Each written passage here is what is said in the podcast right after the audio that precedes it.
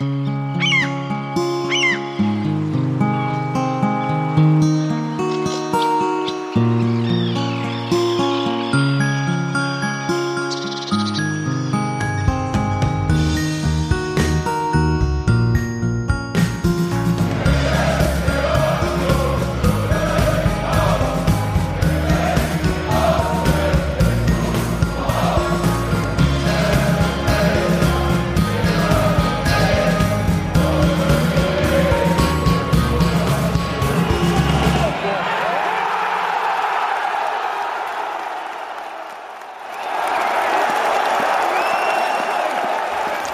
Herzlich willkommen zur Episode 434 vom Textilvergehen und es wird mal wieder eine Sonderfolge, weil wir haben einen Spezialgast. Wir haben Christoph Biermann bei uns und Christoph hat ein Buch geschrieben über Union. Manche von euch haben es schon gesehen und ähm, manche vielleicht sogar schon gelesen und alle anderen sollten es als nächste tun. Wir freuen uns ganz dolle, dass du hier bist, Christoph. Und ich freue mich ganz dolle über die Einladung. Danke. Rechts von mir Sebastian, links Hallo. von mir Hans-Martin. Mit Abstand. Genau, mit ordentlich Abstand und ähm, eine schmale Besetzung, aber mit einem dicken, fetten Fragezettel. Und einem dicken, fetten Buch, was hier äh, vor uns liegt. Und Wir werden ewig leben, heißt dieses Buch. Ja, wir werden ewig lesen, müsste es eigentlich heißen. So dick ist es nun auch nicht. Ich wollte euch gerade sagen, also 400 Seiten eine Menge, aber ewig, für, für ewig lesen. Ich, ich sehe schon an deinem Gesicht, äh, du hast es noch nicht gehört. Wir werden ewig lesen. Den Spruch. Äh, äh, nee, den habe ich noch nicht gehört. Ich, ich, ich versuche noch über, wir werden ewig kleben, äh, wegzukommen. Das aber auch, das fand ich tatsächlich sehr, sehr lustig. Das stimmt. Da hatte, ich- da hatte ich viel Freude dran. Ähm, jetzt haben wir gesagt, dass wir Besuch haben und dann machen wir mal was ganz fieses. Wir sagen immer, lieber Besuch, stell dich mal vor. Nee, wir sagen eigentlich immer, was, was Was bist du für ein Unioner? Und dann bin ich gar keiner. So rum. Bin ich eigentlich der erste Nicht-Unioner, den ihr eingeladen habt? Nein, wir hatten sogar schon einen Bochum-Fan bei uns mal. Da, der, Ja. hat, der hat übrigens äh, Döninghaus-Soße mitgebracht. Ich wollte Okay. nur sagen, dass die Latte hochhängt.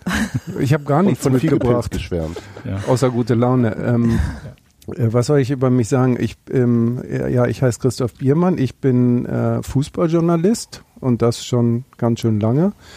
Ähm, ich bin seit zehn Jahren in Berlin und seit zehn Jahren arbeite ich für Elf Freunde und äh, seit zwei Jahren als Reporter. Das heißt, also Reporter sind die, die den Vorteil haben, dass sie nicht mehr in die Redaktion gehen müssen.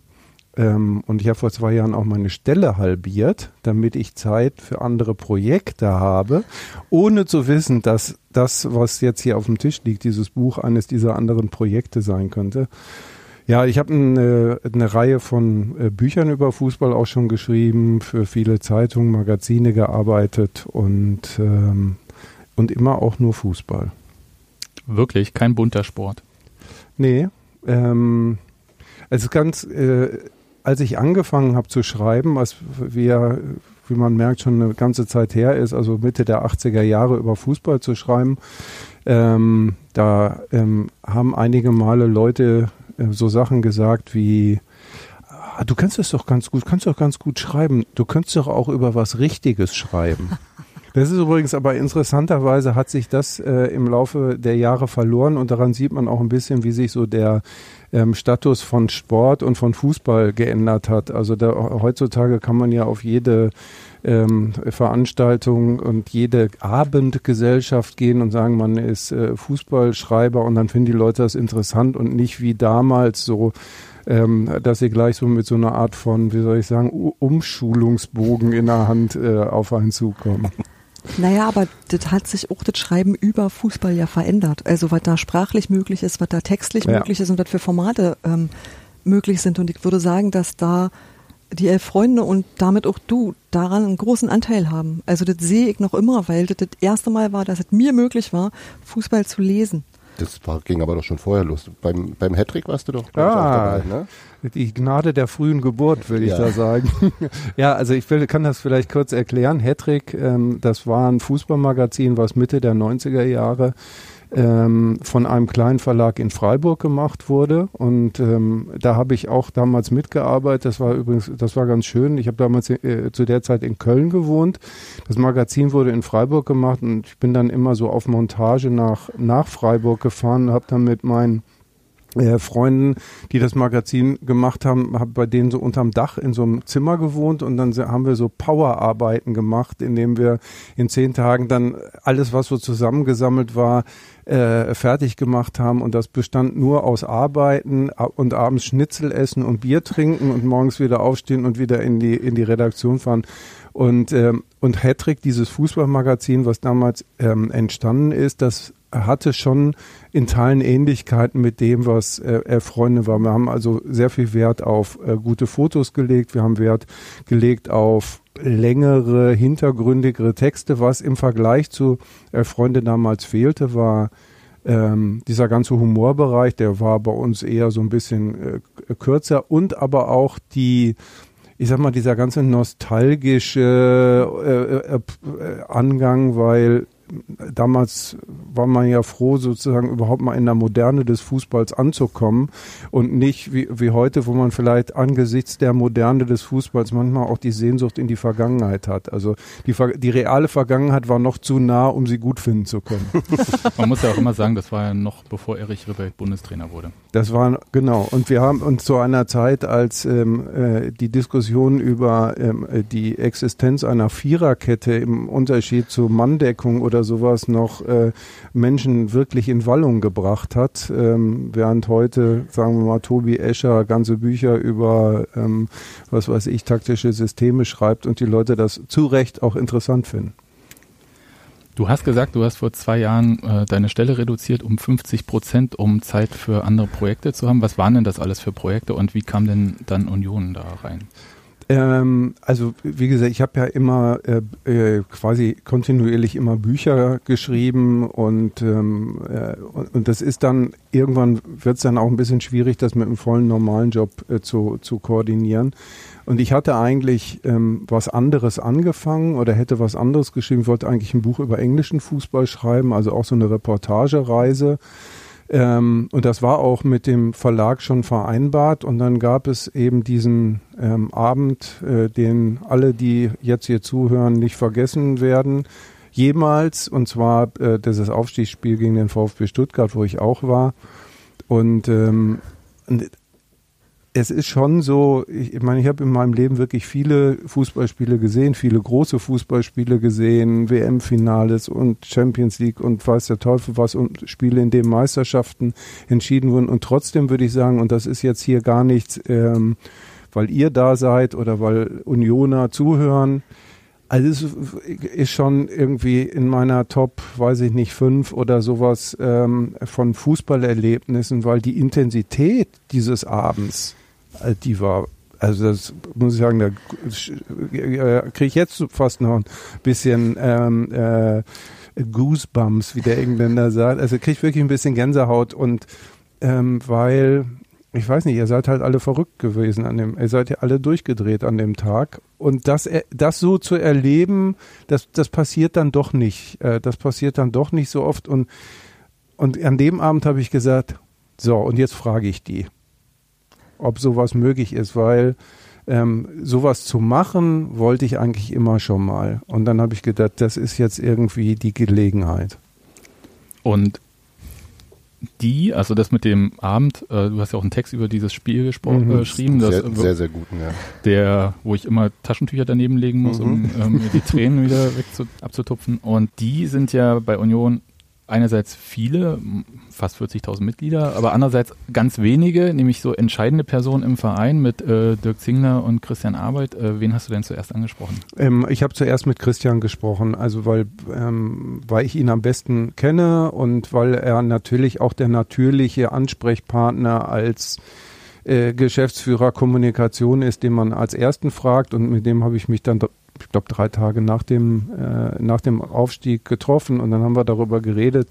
Und da, da war er schon in der Lage zu reden? Da war er schon in der Lage zu reden. Er war, würde ich jetzt sagen, vielleicht noch also nicht, äh, äh, ähm, wie soll man sagen, ähm, äh, noch betrunken, aber noch berauscht. Also das be be bestimmt. Das hielt an, ja. Das hielt an, also das merkte man, das merkte man deutlich und dann habe ich ihm das, ähm, habe ich ihm das erklärt. Also ich würde gerne Union begleiten und ich würde gerne halt so richtig dabei sein und und so und habe aber wirklich auch gedacht, dass er sagt, ja Christoph, das ist tolle wirklich Idee. eine tolle Idee und ja, verstehe ich auch, aber du, nee. Und dann war aber, war, da, war die Reaktion aber nicht so, er fand es gleich eigentlich gut. Und das, ähm, ähm, da müsste ihn jetzt mal nach, nachfragen, aber ich glaube, ähm, es hat auch damit zu tun, dass Christian Leser ist. Also ähm, er liest halt wirklich gerne und viel. Und ich glaube, die Vorstellung, dass jetzt ein ein Buch, was sich sehr intensiv jetzt mit seinem, mit seinem Verein beschäftigt war, so eine, die ihm irgendwie gut gefallen hat. Und das war dann der erste Schritt. Und dann hat er gesagt, ähm, äh, ja, dann, dann müsste er dann mal im, im Verein sich umhören. Und ähm, ja, und dann ist das diverse Wege gegangen. Aber wie lange, also Union ist ja bekannt dafür, dass äh, Sachen manchmal ganz schnell gehen und manchmal Sachen richtig schön versanden. Ich erinnere mich auch daran, dass die drei Fragezeichen Kids haben mal so eine deutsche Meisterschaft äh, auf der Jagd nach der Schale oder so gemacht. Und ich habe mich gewundert, warum taucht denn Union da nicht auf und dachte, das ist eine bewusste Entscheidung. Das ist daran gescheitert, dass bei Union aus deutscher Herkunft keiner die drei Fragezeichen in dem Alter kannte. Ja, okay. Was ich sehr witzig fand. Mhm. Aber ähm, das, äh, und dann haben die das nicht ernst genommen, haben halt nicht gecheckt, dass das halt eine riesen ähm, Fanschar hat, auch für mhm. sich. Aber wie viele Wochen hat das gedauert? Weil du hast ja selber geschrieben in dem Buch, dass du erst nach dem Sommer äh, Trainingslager mit rein. Genau, also ich war zehn Tage vor Saisonbeginn, also Saisonbeginn heißt äh, dem ersten Pokalspiel in Halberstadt dabei. Jetzt müssen wir mal gucken, sechs Wochen oder sowas ungefähr. Also da war natürlich erstmal fuhren die Menschen in Urlaub und ähm, dann kam Zingler wieder zurück, habe ich mich mit ihm getroffen, dann hat er mich in äh, hat er mich ins Trainingslager geschickt, habe mich nach Österreich gefahren und habe mich da mit ähm, mit Urs und ähm, äh, Oliver Runert getroffen. Dann hier sagten die, ja, hm, also er müsste mit den Spielern sprechen und also und so ging das und ging das und ging das und irgendwann hieß es, ja, man würde das jetzt machen. Und ähm, äh, ich schreibe das ja auch in dem Buch, eine der Bedingungen war, und das war, glaube ich, die, das, wo, wo dann alle das Gefühl hatten, jetzt, wir können das machen, war, sie konnten jederzeit aussteigen. Und das habe ich auch verstanden. Also das ist natürlich, das ist natürlich für einen selber irgendwie blöd, weil man dann so, so eine Art von, weiß ich nicht, Kündigungszeit null oder so und ja, was ist denn, wenn, wenn die mich nach zehn, ja. was ist denn, wenn die mich nach zehn Monaten rauswerfen oder sowas?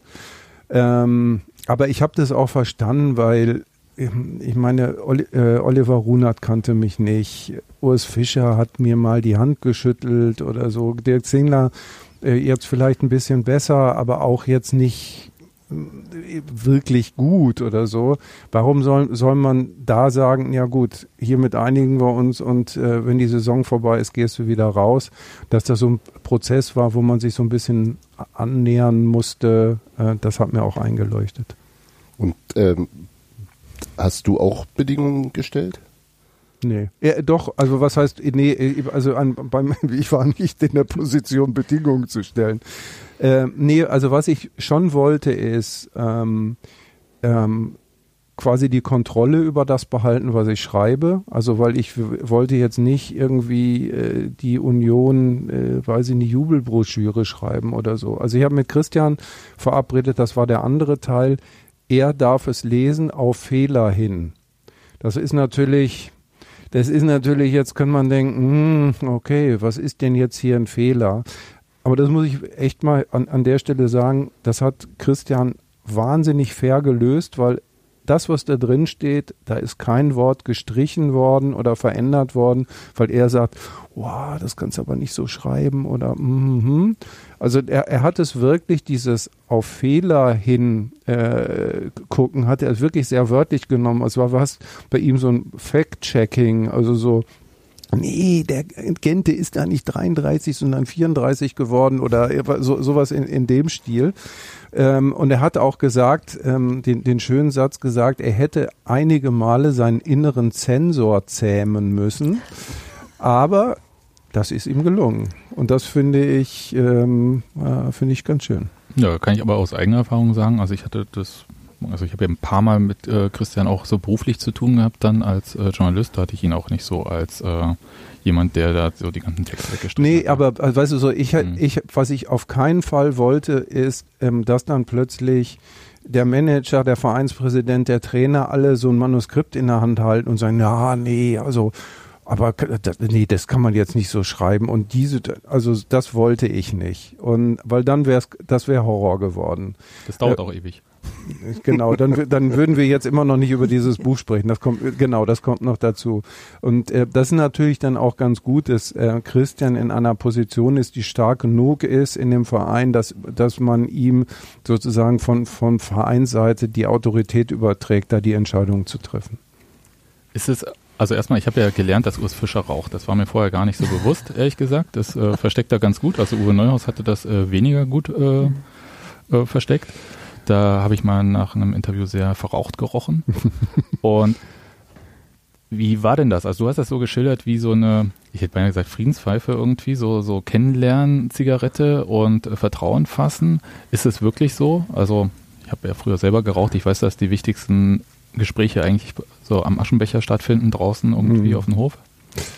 Ähm, ja, ein bisschen hatte das was davon. Also ich war ja da in, in Österreich im, im Trainingslager und dann sitzt man zusammen und man merkt so, also ehrlich gesagt, dass die jetzt ähm, Urs Fischer und Oliver Runert begeistert gewesen wären, dass ich da sitze, das kann man echt nicht sagen. Also es ist, ähm, äh, ich hoffe, dass sie jetzt im Nachhinein oder ich habe das Gefühl, dass sie im Nachhinein denken, ja, ist gar keine schlechte Sache gewesen, dass der da war, aber in dem Moment war das noch weit davon entfernt. Kann man ja auch verstehen. Von, genau, also ich bin auch überhaupt, ich habe es nicht persönlich genommen, ich bin auch nicht beleidigt gewesen und dass da so eine, dass ich mir so eine Reserviertheit begegnet. Es hätte ja auch andersrum sein können. Also es hätte irgend so ein Trainer, der so denkt, jetzt kommt endlich der Mann, der mich in meiner ganzen Genialität darstellt oder so. Und so ist aber, äh, so ist Urs ja nicht.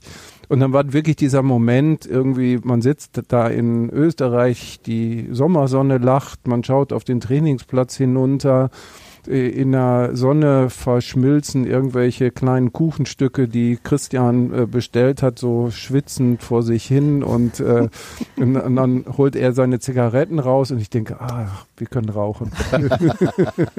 und dann, genau, und dann passiert so sowas und dann, dann sitzt man da und, und, und, und quatscht und äh, ja. Und wie ich geschrieben habe, leider rauchte Oliver Runert nicht. Ist denn das Buch, also jetzt mal so, bevor wir äh, so in bestimmte Details auch gehen, aber ist das Buch am Ende das geworden, was du dir am Anfang vorgestellt hast? Also, oder man schreibt ja auch so ein Exposé an Verlag oder so, wie so Nee, ich bin, ähm, ich bin, ähm, also ja, ich habe gesagt, ähm, also das Exposé an den Verlag bestand darin, ich werde diese, diesen Club und diesen, diese Mannschaft eine Saison begleiten. Das ist eigentlich, ähm, und ich werde Sachen sehen und mitbekommen, die vorher noch kein Journalist mitbekommen hat. Das ist eigentlich das, was, das ist die ganze Geschichte schon. Was dann passiert, ich wusste es ja nicht. Also da muss man dann auch einfach mal sagen, äh, go with the flow. Also guck, was passiert und irgendwie, ich wusste, ich hatte eine Angst. Ich hatte eine Angst. Die Angst war, dass die doof sind. Weil wenn man dann denkt, ich bin jetzt hier zehn Monate oder also am Anfang war, dachte man ja, es wären neun Monate, es wurden dann elf, ähm, dass ich jetzt äh, die, so lange mit Leuten, die ich total bescheuert finde, eben ver verbringen. Ja, nein, also ja, ich meine, äh, äh, also äh, kann ja sein. Also ich meine, viele Menschen haben ja Vorurteile gegenüber Fußballern und Fußballtrainern, dass die alle so so ein bisschen beschränkt sind und irgendwie, dass das alles gruselig wird. Also das war eigentlich die einzige Angst und ähm, äh, außer natürlich der und, und, und der rauszufliegen oder sowas äh, zu, zum späten Zeitpunkt. Aber das hat sich relativ schnell, ähm, das ist relativ schnell verflogen. Aber du warst ja auch gar nicht so neu bei Union. Ne? Du hast ja auch vorher schon ähm, da gearbeitet oder kanntest da auch schon Leute über Christian hinaus. Also war jetzt so, ja. also wenn man zumindest so zweieinhalb Leute schon kennt und denkt, na ja, komm, Michael Parensen ist jetzt noch nie unangenehm aufgefallen und Christopher Trimmel macht durchaus auch den Eindruck von, auch von weiter weg schon, dass er nicht auf den Kopf gefallen ist. Und dann ist es ja vielleicht schon gar nicht mehr so schlimm. Dann hat man ja schon irgendwie Anknüpfungspunkte. Ja, also äh, genau, Michael war, war sicherlich so, so, so ein Anknüpfungspunkt und ähm, der auch quasi der erste war, der mich dann vielleicht ein bisschen mehr an die Hand genommen hat oder so. Ähm, aber, ähm, aber trotzdem, man weiß es ja nicht. Und man denkt ja auch immer, gut, ich, ich gucke, habe immer nur sehen können, was sozusagen vor der Tür passiert und nicht, was hinter der Tür passiert. Und ähm, äh, wie da dann der Umgang miteinander ist oder so, das hätte ja auch alles Hanebüchen sein können. Und ähm, Gut, ich meine, dann hätte ich vielleicht auch ein, hätte ich auch ein interessantes Buch schreiben können, aber ähm, das wäre dann, dann wäre die Zeit noch länger geworden. Na, ich hatte den Eindruck, du hast so sehr verschiedene Ansatzpunkte, das auch für drei Bücher erreicht hat. Du erklärst zum einen Fußball an und für sich. Ich hatte teilweise das Gefühl, ach, das macht der Fischer da. Ich fand das total erhellend, weil ich dachte so, oh komm, in verständliche Worte gefasst, kann ich damit jetzt aber was anfangen. Und das ist so das eine. Also das eine ist tatsächlich dieses Beschreiben von Sachen, die rein technisch da passieren, die ich aber auch nicht weiß. Also mhm. wo ich einfach sage, da sind Sachen dabei, so in Training und so weiter, wo ich überhaupt keine Ahnung von habe. Also wo ich, das Wort mal begegnet ist, wo ich mir nicht drunter vorstellen kann und jetzt kann ich es aber. Mhm. Das ist so der eine Aspekt. Der andere ist, du porträtierst Leute Mhm. Und manchmal tastest du dich auch ran, wo man das Gefühl hat, der Rafael Gikiewicz, der kam dir vorher komisch vor und danach hast du gemerkt, so, der hat Eigenheiten, ist aber trotzdem ein liebenswerter Mensch. Also wo man mhm. merkt, dass du den auch je länger du mit dem Zeit verbringst, du dich dem auch annähern kannst und so. Ja. Also diese Porträtgeschichte ist das andere und dass du dennoch noch versuchst, das Ganze zu erfassen mitsamt Fans und das komplette Gebilde, also gerade auch die Geschichte in dem Partyzug oder auch so, wie du immer wieder die Fans wahrnimmst oder das Weihnachtsding, wo du mit einem Kollegen warst, der versucht hat, sich dem zu entziehen und das irgendwie aber dann doch nicht so richtig geschafft hat, also wo du dich tatsächlich auf diese Ebene, auf diese Fan-Ebene einlässt, ohne aber, dass du darin abtauchst, also ohne, dass du dich daneben stellst und sagst, ich bin jetzt auch einer von denen. Oh, ich danke dir übrigens für das Wort Rudelkleidung. Fantastisch. ähm, äh, äh, das, der, die Credits gehen an, an Christian. Ja. Christian Arbeit. Also das habe ich nicht. Also ich, äh, es ist jetzt auch in, absolut in meinen Wortschatz äh, eingegangen, aber Rudelkleidung ah, ist super. Sehr, sehr großartig. Nee, aber ich meine, da wären sozusagen, da sind ja drei Herangehensweisen an ein Thema, wo ich gedacht hätte, irgendeins davon würde am Ende immer tragen, egal ob du dich mit den Leuten verträgst oder nicht. Also es wäre immer noch ein tolles Buch geworden, ohne langweilig zu sein. Aber es wäre anstrengender gewesen. Oder? Ja, das stimmt, das wahrscheinlich. Also wenn man sich nicht wohlfühlt. Ne? Ja, ja, das klar. Ja. Also äh, ich meine, das das beschreibt eigentlich auch die unterschiedlichen Interessen, also ich, mhm. die ich hatte. Also mhm. einerseits, ich interessiere mich ja lange schon für, wie wird Fußball eigentlich gespielt. Ich habe auch mal ein Buch über Fußballtaktik geschrieben vor vor vielen Jahren schon, als das noch alles in in der Steinzeit äh, sich befunden hat. Also das heißt, ich wollte schon wissen, wie machen die das eigentlich? Also ich bin halt auch echt immer zu denen hingegangen, warum macht ihr dies, warum macht ihr jenes, was soll das jetzt? Hab dann da bei diesen Videositzungen geguckt, was, worauf achten die denn da jetzt eigentlich? Man kann ja auch nicht ständig so schnipp, schnipp, schnipp, irgendwie darf ich mal eine Frage stellen, die machen da ja ihre Arbeit, ja. Also dass da jetzt irgendwie ähm, der Anfänger irgendwie immer weitergebildet wird, das muss man, muss man ja auch ein bisschen vorsichtig sein. Das war das eine Interesse. Das zweite Interesse war, ähm, wie du auch richtig sagst, natürlich die Leute. Wie ticken die eigentlich? Die Spieler, die Trainer, wie arbeiten die? Dann irgendwie darüber hinaus noch, wie das irgendwie zusammenspielt. Ja, also wie, wie funktioniert eigentlich so, so eine Fußballmannschaft? Welche Probleme werden da ausagiert? Ähm, und das aber dann je, jetzt auch noch, also das hätte eigentlich auch schon gereicht. An der Stelle hätte man Schluss machen können und dann wär, das wäre so, und das ist, glaube ich, auch in vielerlei Hinsicht austauschbar. Ja, also ich glaube, wenn ich nach Stuttgart oder Mönchengladbach, dann wären die Menschen andere gewesen, aber diese ganzen Probleme und Dings, das, das wäre sehr ähnlich. Und das Ganze dann aber auch noch an diesem Ort, Försterei, dieser Club mit dieser, mit dieser äh, Geschichte und so. Das fand ich auch wichtig. Also weil das ist, äh, das verschränkt sich ja an einigen Stellen auch. Also da, wo, wo es auch eine Rolle spielt. Für mich am, am wichtigsten äh, zum Beispiel, das, das war mir nicht so klar, dass das auch für die Spieler so wichtig ist, dieses nicht ausgepfiffen werden. Mhm. Also das ist so, also ich habe hab sogar irgendwann mal gedacht, ähm, ähm, was, was, wo man wirklich Fußball verändern könnte oder wo, wo jeder in seinem Verein was verändern könnte, ist, wenn man den Leuten klar macht, dass es scheiße ist, seine Spieler auszupfeifen.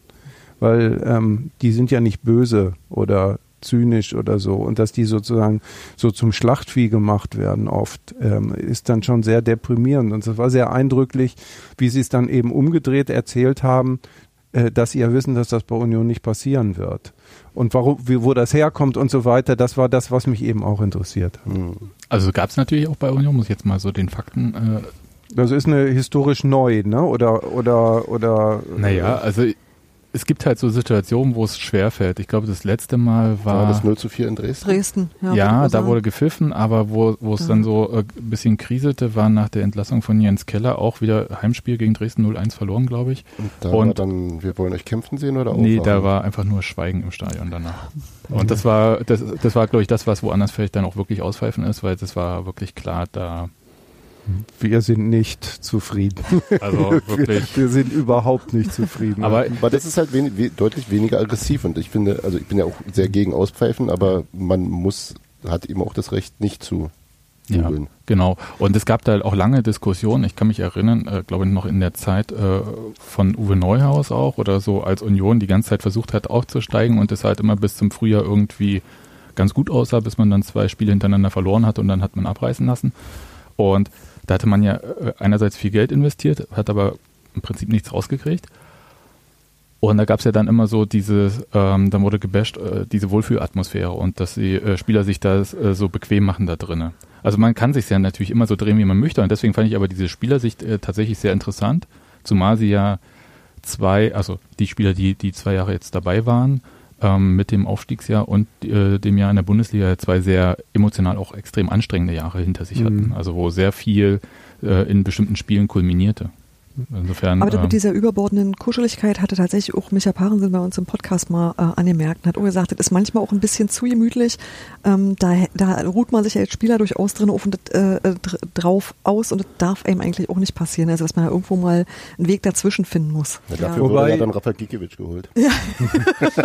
wobei, wobei ich glaube, dass letztendlich ist das die Aufgabe des Trainers. Das ist nicht Ja. die Aufgabe des Ja. Publikums. Also die, ähm, ähm, ich glaube, und, und da- das sieht man bei bei Urs doch auch auch sehr gut. Also der, ähm, das ist schon jemand, der sehr sehr schwer zufriedenzustellen ist und ähm, und ähm, und die Leute weiter antreibt. Und ich glaube, das muss nicht unbedingt das Publikum machen, jedenfalls nicht auf negative Art und Weise. Das ist interessant, das merkst du nach außen gar nicht so sehr. Und zwar deshalb, weil er am Spielfeldrand sehr verhalten ist, verglichen mit, sagen wir mal, Steffen Baumgart. Ähm, und auch, weil er in einer Pressekonferenz total zurückhaltend ist. Und das sind ja die Sachen, die du am häufigsten siehst so. Und das glaube ich schon, dass sich das in der Kabine und auf mir Höft anders darstellt als in der Außenwirkung. Weil ich glaube, nach außen hin würde er seine Spieler immer verteidigen und äh, auch nicht einzelne rausnehmen. Also das ist tatsächlich total die Ausnahme, wenn da überhaupt mal ein einzelner Name genannt wird, sondern das ist schon so, dass er denn so nach außen hin sich komplett da vorstellt und äh, dann auf einer anderen Ebene oder an einer anderen Stelle klar macht, was los ist. Also der macht das ja, das habe ich ja auch beschrieben, auch in den in, in den äh, Mannschaftssitzungen macht er das ja nicht. Also es gab Ja. ganz wenige Situationen, wo es plötzlich mal, da wird da gesagt irgendwie, da ist jetzt was falsch gemacht worden oder so, aber der sagt jetzt nicht, vielleicht sagt er dann auch irgendwie alle drei Wochen mal, Lenzi, da hättest du das und das machen müssen oder Rafa, da hättest du nicht den kurzen Ball, sondern den oder irgendwie sowas passiert auch. Aber das ist eigentlich, ähm, geht es immer darum, ähm, zwar den Fehler zu benennen, aber das, den nicht zu personalisieren. Hm. Nee, aber du merkst eben die Unzufriedenheit äh, nicht so an wie, sag mal, vielen anderen Leuten in seinem Beruf. Zumindest als, als Öffentlichkeit. Genau, in der genau, Öffentlichkeit. So. hm. Mhm. Ja, interessant. Aber wollen wir noch mal ganz kurz äh, zum Anfang zurück. Äh, Du hast das alles irgendwie klar gemacht mit dem Verein und dann ähm, war kurz vor Halberstadt, warst du schon dabei? Mhm. Wie war denn das? Du bist da hingegangen in deinen Zivilklamotten und dann hast du erst ähm, Rosa die, Schuhe. die äh, rosa roten Schuhe, rosa Schuhe, Himbeerrot hast du gesagt, ne? Mhm. Ähm, Himbeerroten Schuhe und die Rudelkleidung von Susi bekommen. Mhm. Und dann standst du einfach in der Ecke oder wie? Äh nee, dann bin ich in die Trainerkabine ge äh, gegangen. Also mir wurde ein Platz in der Trainerkabine zugewiesen, ohne einen Platz zu haben. Also da, da gibt es so Spinnen, die waren aber alle vergeben. Das heißt, ich habe immer jedes Mal, wenn ich gekommen bin, habe ich irgendwie so eine Ecke gesucht, wo ich meine Tasche hinlege oder meine Jacke oder sowas. Dann habe ich das angezogen und als ich das erste Mal angezogen, die angezogen hatte, war ich extrem befremdet. Aus zwei Gründen. Erstens, ich bin Fan des VfL Bochum. Warum laufe ich, warum laufe ich in Klamotten von äh, Union Berlin rum? Zweitens, ähm, äh, zweitens, ich bin Journalist. Warum laufe ich in Klamotten eines, eine, das, das war echt, also das muss, muss ich sagen, da musste ich mich wirklich dran gewöhnen. Und dann bin ich eben in, in diesen Klamotten eben ins Trainerzimmer gegangen und dann wurde ich denen vorgestellt. Böni kannte ich äh, vorher auch schon aber den, die anderen kannte ich nicht, dann wurde ich so vorgestellt und dann ging es irgendwie auch schon los. Und ähm, aber, aber über dieses Stöckchen zu springen, das war ähm, am Anfang gar nicht so einfach. Du hast ja auch nicht, äh, Entschuldigung, ich, ich will dir nicht zu nahe treten, du siehst top aus, aber du hast jetzt nicht die totale Sportlerfigur mehr. Nee. Und äh, passen einem trotzdem diese äh, Klamotten, die man da kriegt? Also ist das irgendwie. Ja, die gibt es ja auch in großen Größen. Also, nee, nee, also das, das, ich hatte jetzt nicht das Gefühl, dass ich mich da irgendwie so reinwursten musste oder sowas. Das war dann auch immer lustig, dass dann dadurch, dass ich kein, keine feste äh, Sachen hatte, dass, dass denen die Sachen teilweise verschwunden sind und ich dann immer so rumgerannt bin und irgendwie so, wo sind meine blöden Schuhe? Und irgendwann waren diese Schuhe sogar wirklich mal weg, so dass ich sogar in dieser Saison zwei Paar himbeerfarbene Jogging-Schuhe aufgetragen habe. Und ähm, weil Susi zum Glück noch welche irgendwo äh, rumliegen hatte bis ich dann irgendwann ein äh, Spind in einem äh, in dem Raum, wo Mark Lettau und Steven Pellchen sitzen, also im Vorzimmer von Oliver Runert, da gab es noch so einen alte, alten Spind, da habe ich dann meine Sachen untergebracht, da ich, hatte ich so ein bisschen Heimat. Gott sei Dank war da kein äh, Spieler drin, den man vielleicht irgendwann mal eingesperrt hat. ähm, und was ich interessant fand am Anfang äh, deines Buches war, dass man mit dir quasi äh, durch deine Augen alles so lernt. Das ist, äh, fand ich einerseits äh, nett für die Leute, die vielleicht Union nicht so kennen wie wir, dass man die Person erstmal so kennenlernt und so weiter und so fort und man geht da so durch und du verlässt diese Perspektive. Irgendwann war das mit Absicht oder warst du auch wirklich so, ich muss jetzt erstmal diese Neugier und alles äh, schildern und ähm, ich äh, sehe das ja alles quasi zum ersten Mal, weil normalerweise sieht man bei Union irgendwie, wenn man da den Pressebereich betritt, man kommt zum Pressekonferenzraum, sieht links, äh, da ist eine Tür, die geht zu den Kabinen. Da kommen die Spieler dann frisch geduscht wieder raus und äh, vorne gehen sie die Treppe runter zum Stadion. Mehr sieht man ja nicht. Genau. Ja, also ich wollte, das ist jetzt gar nicht sozusagen so theoretisch durchdrungen, warum ich das gemacht habe. Das machst du instinktiv. Also der, du nimmst natürlich den Leser mit an die Hand ähm, und, und zeigst ihm das, was du selber gesehen hast und versuchst ihm das äh, verständlich zu machen. Also ein bisschen äh, durch die Welt zu führen, wie die aussieht, wie die sich anfühlt. Ähm, und äh, darum ging es mir schon und das ging ja auch. Ähm, aber auch dem Leser, der jetzt irgendwie kein Unioner ist, dem zum Beispiel äh, zu erklären über, über mein, meine Begegnung mit Gerald Kaper, äh, die, dem, dem Vereinshistoriker, die, ähm, die Vereinsgeschichte etwas zu erzählen oder äh, da so einen Zusammenhang herzustellen. Ja, das, das war eigentlich die Idee dahinter. Hast du dir eigentlich jemals Sorgen darüber gemacht, ob du da äh, so die gebotene Distanz beibehalten kannst über die Zeit? Also ich glaube schon, dass man am Anfang, wenn man was kennenlernt, dann weiß man schon noch, wer bin ich und wer sind die anderen. Aber ähm, man wächst ja vielleicht auch so ein bisschen rin und die Leute machen es eben teilweise auch wirklich leicht, sie zu mögen. Und ähm, äh, verliert man da irgendwann den kritischen Blick oder kuschelt man sich an oder sagst du dir, nee, ich kann immer noch einen Schritt zurücktreten? Ja, was das mit dem kritischen Blick ist ja eine, eine, eine interessante Frage. Also was ist denn jetzt eigentlich der kritische Blick? Also meine, meine, mein Interesse war ja zu verstehen, wie das mhm. funktioniert. Also nicht es jetzt zu bewerten, die sind aber ganz doof oder, oder irgendwie sowas, mhm. sondern so, wie funktioniert das eigentlich alles? Das, das ist mein, mein sozusagen Kerninteresse äh, gewesen. Und die Frage nach der Distanz, ähm, natürlich wächst du da rein. Und es ist auch, ich meine, ich fand es ja dann ganz rührend und ganz nett, dass die einige oder etliche von den Spielern irgendwann auch so gesagt haben, dass ich halt richtig dazugehöre, obwohl ich, ob, ja, also das ist dann schon so, ja, das ist ja nett von euch. Ja. Also, ähm, obwohl ich ja nichts zum Gelingen beigetragen habe. Ja, kurz.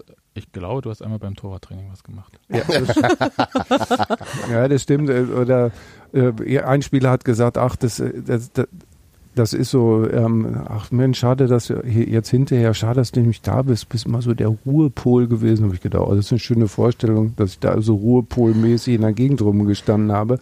Aber ähm, die Distanz verändert sich. Also äh, es ist einerseits keine Distanz, weil man mit Menschen zu tun hat, die man kennt und denen man alles Gute wünscht. Im Wortsinne, ja. Also das heißt, ich fahre mit denen, keine Ahnung, nach Mönchengladbach und esse mit denen zu Mittag und fahre mit denen ins Stadion, dann wünsche ich denen alles Gute, weil alles andere wäre also wär- wäre traurig und ich dann gucke ich die nicht so wie Insekten an, äh, was die da machen und und schreibe mir dann auf, sondern dann bin ich natürlich sympathisierend dabei. Also das ist das eine. Gut, dass Bochum nicht in derselben Liga spielt. Das wäre echt schwierig Ja. gewesen. Also gut, ich hatte auch Angst vor einem Pokal los. Also aber äh, ich, hat sich nicht der VfL Bochum relativ zu, äh, früh diesem Problem entzogen äh, gegen den Bayern München ehrenhaft. Also ähm, und dann, ähm, also das ist das eine. Und trotzdem denkst du natürlich die, also nicht denkst du, also habe ich die ganze Zeit darüber nachgedacht, was machen die da, was passiert da, was ist daran das Interessante, was ist dann daran das Langweilige oder das, das Banale oder sowas? Und habe mir Notizen dazu gemacht. Und also du, natürlich bin ich immer auch in meiner Beobachterposition gewesen, weil ich halt ja kein Teilnehmer wirklich war. Ich, ich finde auch, dass das genau das, also das habe ich glaube ich auch bei uns im Slack schon relativ früh geschrieben, dass das, äh, ähm, dass ich das sehr, sehr äh, beeindruckend fand, wie, wie, also es gibt ein ganz klares Wohlwollen, das ist zu spüren in dem Buch. Klar, ja. Und äh, eben trotzdem keine irgendwie Ranwanzerei oder so. Es ist genau dieses, dass diese Balance halt wirklich gut gehalten wird. Und, und äh, das ist, glaube ich, auch eine der großen Stärken des Buches und auch eine, äh, die es sozusagen auch zugänglich macht für Leute, die nicht Union-Anhänger sind. Also das ist, glaube ich, eine, eine wichtige Qualität, dass es eben nicht ein Ich habe da, Jubelbuch ich, habe beim Schreiben auch immer ähm, äh, daran gedacht, dass ich, dass ich niemanden ausschließen will. Ja, also ähm, äh, ausschließen will, also unter dem Motto, wenn du jetzt Fan von Fortuna Düsseldorf oder von äh, weiß der Teufel wem oder bis, ja, die hatten es jetzt, sind jetzt hier abgeschickt, schlechtes Beispiel, aber keine Ahnung. Bei uns passt das. Gut. oder weiß ich nicht, Dynamo Dresden oder wer auch immer bist, dass du das, dass du das lesen kannst, ähm, weil es, ähm, weil es dir etwas über Fußball erzählt. Also das war eigentlich, das war eigentlich das, was mir mir dabei äh, wichtig war und natürlich auch, also dass es ähm, für Unioner trotzdem jetzt kein langweiliges Buch ist oder oder sowas, weil es alles übererklärt wird oder so. Ich, ich fand äh, noch einen anderen Aspekt ähm, recht spannend. Ich hatte den Eindruck, du bist ja jetzt quasi Veteran des äh, Jetzt bin ich ja gespannt, wie es weitergeht. Ja, ich auch. Also das- es wird das- jetzt schon hier, dass ich nicht mehr richtig in Form bin. Wir Nein, sind nein, schon nein, nein, Veteran. nein, ich nein, nein, ich roll nein. jetzt gleich hier mit meinem Nein, Rollstuhl. nein, überhaupt nicht.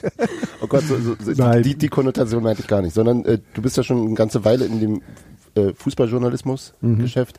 Veteran, also eindeutig. Ich hatte, naja, für mich schon eben auch Veteran des Qualitätsfußballjournalismus. Also ich habe die frühen Bücher auch alle gelesen. Ähm, ähm, ich hatte den Eindruck, dass du da wahnsinnig viel dazugelernt hast über ein Feld, das du ja schon seit vielen Jahren beruflich begleitest. Also wie, wie äh, und ja auch intensiv begleitest und auch analytisch begleitest und so weiter, war das überraschend, dass da noch, also da, ich hatte wirklich so das Gefühl teilweise, dass da wirklich so, so äh, richtig Aha-Momente dabei waren.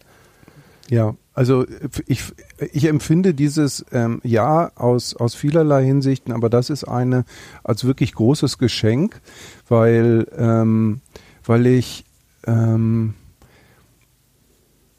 weil ich ja ganz viel mich mit ganz viel beschäftigt habe schon, das, wie du sagst, aber es sozusagen im Realbetrieb Tag für Tag zu sehen. Also man kann sich eine Menge über Fußballtaktik nachdenken, aber diese Menschen für die, die müssen das jeden Tag machen und die müssen das auf den Platz bringen am Wochenende und dem zusehen zu können zum Beispiel ähm, ist, äh, war für mich total faszinierend und, ähm, äh, und dann verschieben sich auch die, äh, die Wahrnehmung, also ganz extrem natürlich in allem, was mit, Spiel, was mit den Spielern zu tun hat, was mit mhm. dem Leben der, der Spieler zu tun hat. Also ich habe ja dieses Kapitel damit, wie langweilig ist ja, das ganz Leben großartig, ja. äh, der, der, der Spieler, ähm, weil ich da wirklich dann dachte, was, ich habe immer da so mir das angeguckt und ich habe echt monatelang darüber nachgedacht, also was, was ich dann am Ende da aufgeschrieben habe, weil ich dachte immer, das ist so komisch, die machen so wenig.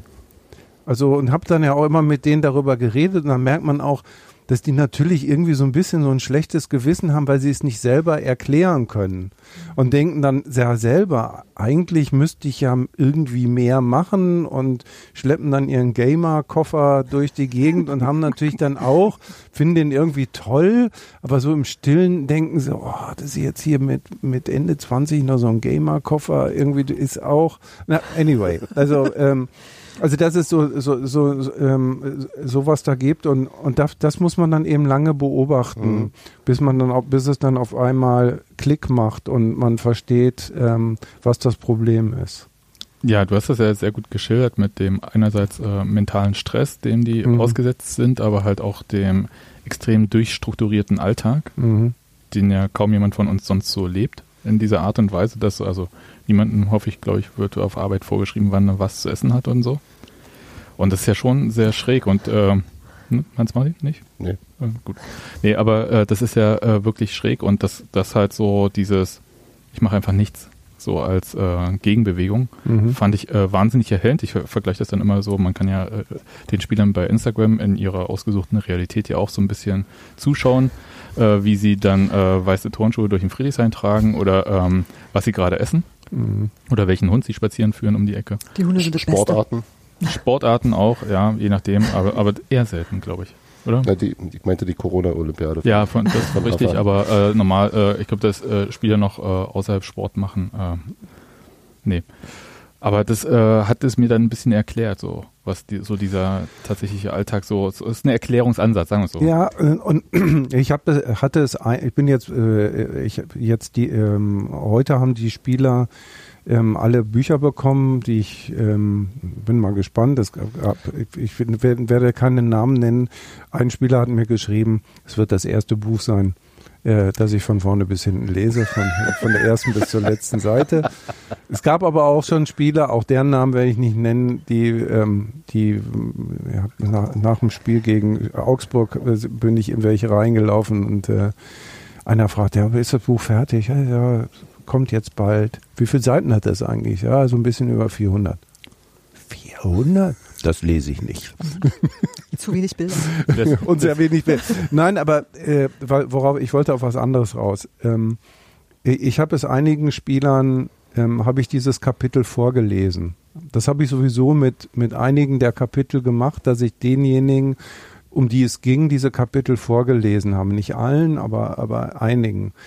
Ähm, und ähm, das war total interessant, also gerade dieses Kapitel auch, dass sie quasi dankbar dafür waren, dass das mal, also eigentlich jemand etwas formuliert, was sie was sie auch beschäftigt, aber sie vielleicht selber nicht hätten formulieren können. Also weil, nicht weil sie zu dumm sind oder sowas, nicht, dass wir uns missverstehen, aber weil man natürlich selber eigentlich ja immer Schwierigkeiten hat, sich selber zu analysieren. Das, das kennen wir ja auch. Das kann dann manchmal jemand, der von außen zuguckt, viel besser tun. Ja, fand ich interessant, gerade wenn man, du hast ja gesagt, ein Spieler, ich glaube, war es Marius Bülter oder Christopher Lenz, einer, der von seiner Freundin wurde gesagt, ähm, dass er ein Leben nee, wie war, war Grisha. Grisha Brümel, ja, ja. Wie, ein Leben wie so ein ähm, 65-Jähriger. Richtig, führt. Und da muss man ja auch irgendwie mal was antworten drauf. Und es fällt einem, glaube ich, schwer, auf sowas äh, dann eloquent äh, sofort, äh, weil man sich auch selber von außen so nicht betrachtet im Ganzen, was so geben. Und das fand ich tatsächlich äh, sehr spannend. Also kann man, äh, wer das Buch noch nicht hat, kann man auf jeden Fall aber bei Spiegel Online auch den Artikel. Den Test, äh, äh, Teststückchen, ja. Genau. das, das ist ja auch ein sehr gutes Beispiel, glaube ich, für, für das, wo es eben deutlich über, über Union hinausgeht in der mhm. Beobachtung. Und das ist ja auch das, was das, glaube ich, das Buch auch wirklich äh, so gut macht, wie es ist. Aber kannst du uns nochmal in den Alltag mitnehmen? Also du hast ja wie viele Tage warst du denn jetzt wirklich pro Woche dann da oder warst du? Äh also ich, ich, ähm, ich würde sagen, ich bin so zwischen zwei und drei Tage da gewesen und plus Spiel. Ich habe dich immer gesehen. plus Trainingslager und, und ähm, das sind ja nicht unbedingt immer komplette, also in den seltensten Fällen komplette Tage. Also ich bin, bin, äh, also der Alltag war wirklich so, dass ich ähm, entweder mit dem ähm, Motorroller von Mitte aus nach Köpenick gefahren bin oder ganz oft mit Trimi und Jakob oder Trim oder Jakob oder Trimi, je, je nachdem, weil die quasi meine in der Nachbarschaft waren. Dann habe ich mich morgens aufs Fahrrad gesetzt, bin fünf Minuten zur Trimi gefahren, haben uns am, am Café getroffen und sind dann ähm, nach, nach Köpenick rausgefahren und dann teilweise wieder zurück oder ich bin noch da geblieben und habe noch ein bisschen den Trainern über die Schulter geschaut oder mit irgendwem rumgehangen und gequatscht oder so und bin dann mit der S-Bahn nach Hause gefahren. Also das war so der Alltag. Ich, wie viel, ich habe ich hab ehrlich gesagt keine Strichliste geführt. Waren es 150 Tage, 180, irgendwie sowas. Also es war. Und ist es so, dass Ihr habt ihr jetzt nicht dann beim Training zugeguckt. Ich habe bloß ab und zu immer mal Fotos von Matze Koch mir angeschaut und gedacht, ja, was macht er denn heute da? Aber ähm, du scheinst ja da nicht da mit einem Zettel oder sowas. Also du saugst die Eindrücke auf und hast dann so einen riesen Koffer mit Notizen oder? Ähm, ich habe das unterschiedlich gemacht. Also ich habe ähm, in Besprechungen habe ich äh, immer einen Blog gehabt, habe hab da mitgeschrieben. Ähm, beim Training habe ich mir manchmal Notizen gemacht, manchmal einfach was gemerkt. Ähm, ähm, dann habe ich ja auch richtige Interviews geführt. Ähm, ähm, manchmal bin ich auch einfach nach Hause gekommen, habe mich mal zehn Minuten hingesetzt und ein paar Sachen notiert oder manchmal zwei Stunden. Also das war so eine, äh, das hat jetzt nicht so eine, ihr habt da jetzt nicht so eine super Systematik gehabt, das immer alles in dieses äh, eine große Notizbuch. Es gab auch eine Reihe von Notizbüchern. Und äh, ja, und dann irgendwann habe ich mich hingesetzt und geschrieben. Und hat das dein anderen Alltag eigentlich beeinflusst? Also so wie meinetwegen, also wenn du in so einen durchstrukturierten Alltag äh, wie in einer Fußballmannschaft, da gibt es Trainingszeiten und so weiter und so fort, da passiert vielleicht dann auch was. Ähm, ja, also kann ich nur sagen, äh, schönen Dank Birgit. Also irgendwie die, ähm, wie hat so schön gesagt, ich hatte plötzlich eine Fußballmannschaft in, in meinem Leben. Das ist natürlich alles, das strukturiert alles vor. Also ich bin jetzt ich, also kein Langschläfer, aber dass ich jetzt irgendwie immer um 20 vor 7 aufstehen müsste, um irgendwie äh, rechtzeitig äh, oh. zu, zum, zum Training zu kommen. Also da, das darf man übrigens ja auch nicht vergessen, wenn, wenn die um äh, 10 Uhr Training haben, äh, sind die ja um Viertel vor neun oder um halb neun da. Also um, äh, was weiß ich, alles Mögliche vorher noch, noch zu erledigen. Ähm, Nein, das hat das Leben wahnsinnig strukturiert. Also irgendwie der Terminplan von Union Berlin ist äh, zu einem großen Teil auch, auch meiner gewesen. Und gehörst du jetzt auch zu den Leuten, die dann verstehen, weshalb Vereinsmitarbeiter und Spieler sich auf Freitagsspiele freuen, weil sie dann mal Wochenende frei haben? Ähm, ach nö, also das, ähm, ich finde ja, ich finde ja Flutlichtspiele gut, deshalb finde ich Freitagsspiele gut. Ich glaube, das geht übrigens allen Spielern auch so. Also ähm, das ist viel schön. Also Samstag 13 Uhr oder so ist ja. natürlich gruselig. Also für alle gruselig, also für Spieler auch. Ja, ja. Also tatsächlich für alle, ja. Ja, wenn man noch einen Kaffee im Stadion trinken muss, um wach zu werden, ist schwierig. ähm, ich muss noch eine Metafrage, dann können wir uns auch ein bisschen mehr dem Buch auch nochmal äh, im Detail widmen. Aber ähm, du bist ja nicht der Einzige, der Union begleitet hat. Es gab ja auch noch die beiden Filmemacher, Mark mhm. Rademacher und Daniel Becht. Mhm. Seid ihr, also, die tauchen in deinem Buch ja gar nicht auf, dass das parallel stattfindet. Und ähm, seid ihr euch überhaupt im Film, aber andersrum du auch nicht, ne? Nee. Mhm. Die, die, das Konzept von dem Film war ja auch ein anderes. Ja. Also das, ähm, äh, das, das hat ja die Mannschaft gar nicht begleitet. Also das, die tauchten ja dann im Grunde genommen erst mit Corona auf, weil sie plötzlich da standen und dachten, Mist. Die Fans sind weg. Die, die Fans sind, sind weg. Klar.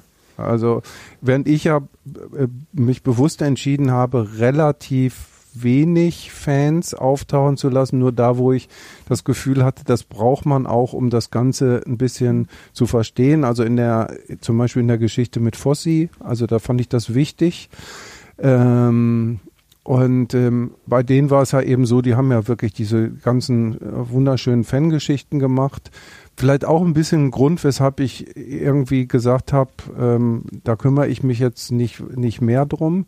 Und dann waren sie ja plötzlich so hoch, wie du richtigerweise sagst, Mensch, die Fans sind weg da müssen wir uns jetzt ein bisschen mehr um die, die Spieler kümmern. Und ähm, aber ich habe das jetzt ehrlich gesagt überhaupt nicht als äh, wir haben uns beide gegenseitig überhaupt nicht als Konkurrenz verstanden. Also es gab zum Beispiel Daniel, das war wahnsinnig nett, der hat im, als wir im Corona-Trainingslager in Badesinghausen gewesen sind, hat er mir irgendwie den Computer angemacht und da habe ich mir anderthalb Stunden lang die das, was sie bis dahin geschnitten haben, über die Saison angeguckt und irgendwie, also ähm, äh, das sind, ich finde, auch quasi gar keine konkurrierenden Dinge. Nee, aber das weiß man ja vorher nicht. Also das heißt, man müsste ja quasi am Anfang Konzepte abgleichen, um zu sehen, dass man nicht aus Versehen parallel ja, aber, aber wie gesagt, ich habe ich hab ehrlich gesagt, in den, in den ersten Monaten war mir das gar nicht irgendwie so richtig präsent mhm. oder Wochen oder so. Das weiß ich nicht. Und als es mir präsent war, war es mir auch klar, dass, das, äh, dass wir da in, in ganz unterschiedlichen Bereichen unterwegs sind. Ich denke, da hätte Christian auch drauf geachtet, weil der ja äh, vermutlich wusste, was alle so tun. Also insofern kann man da, glaube ich, Davon sich auch, auszugehen. Ja. Sie haben es auch in Auftrag gegeben, der Verein. Von daher, ja, also das wäre jetzt, das wäre jetzt, da, da, dann müssten wir grundsätzliche Fragen stellen, wenn du das nicht Nee, dafür sind wir heute hier nicht. Aber ich, ich habe mal, du hast gerade ähm, Corona-Trainingslager Basinghausen äh, genannt. Das ist ja noch so eine Sache, die den Alltag beeinflusst. Äh, wie sehr musstest du dich eigentlich im Alltag dann zu dem Zeitpunkt einschränken, um dort teilnehmen zu können? Ähm, naja, wie alle. Also es gab jetzt nicht irgendwie die, ähm, die Ansage, ähm, ihr dürft keinen Menschen mehr treffen.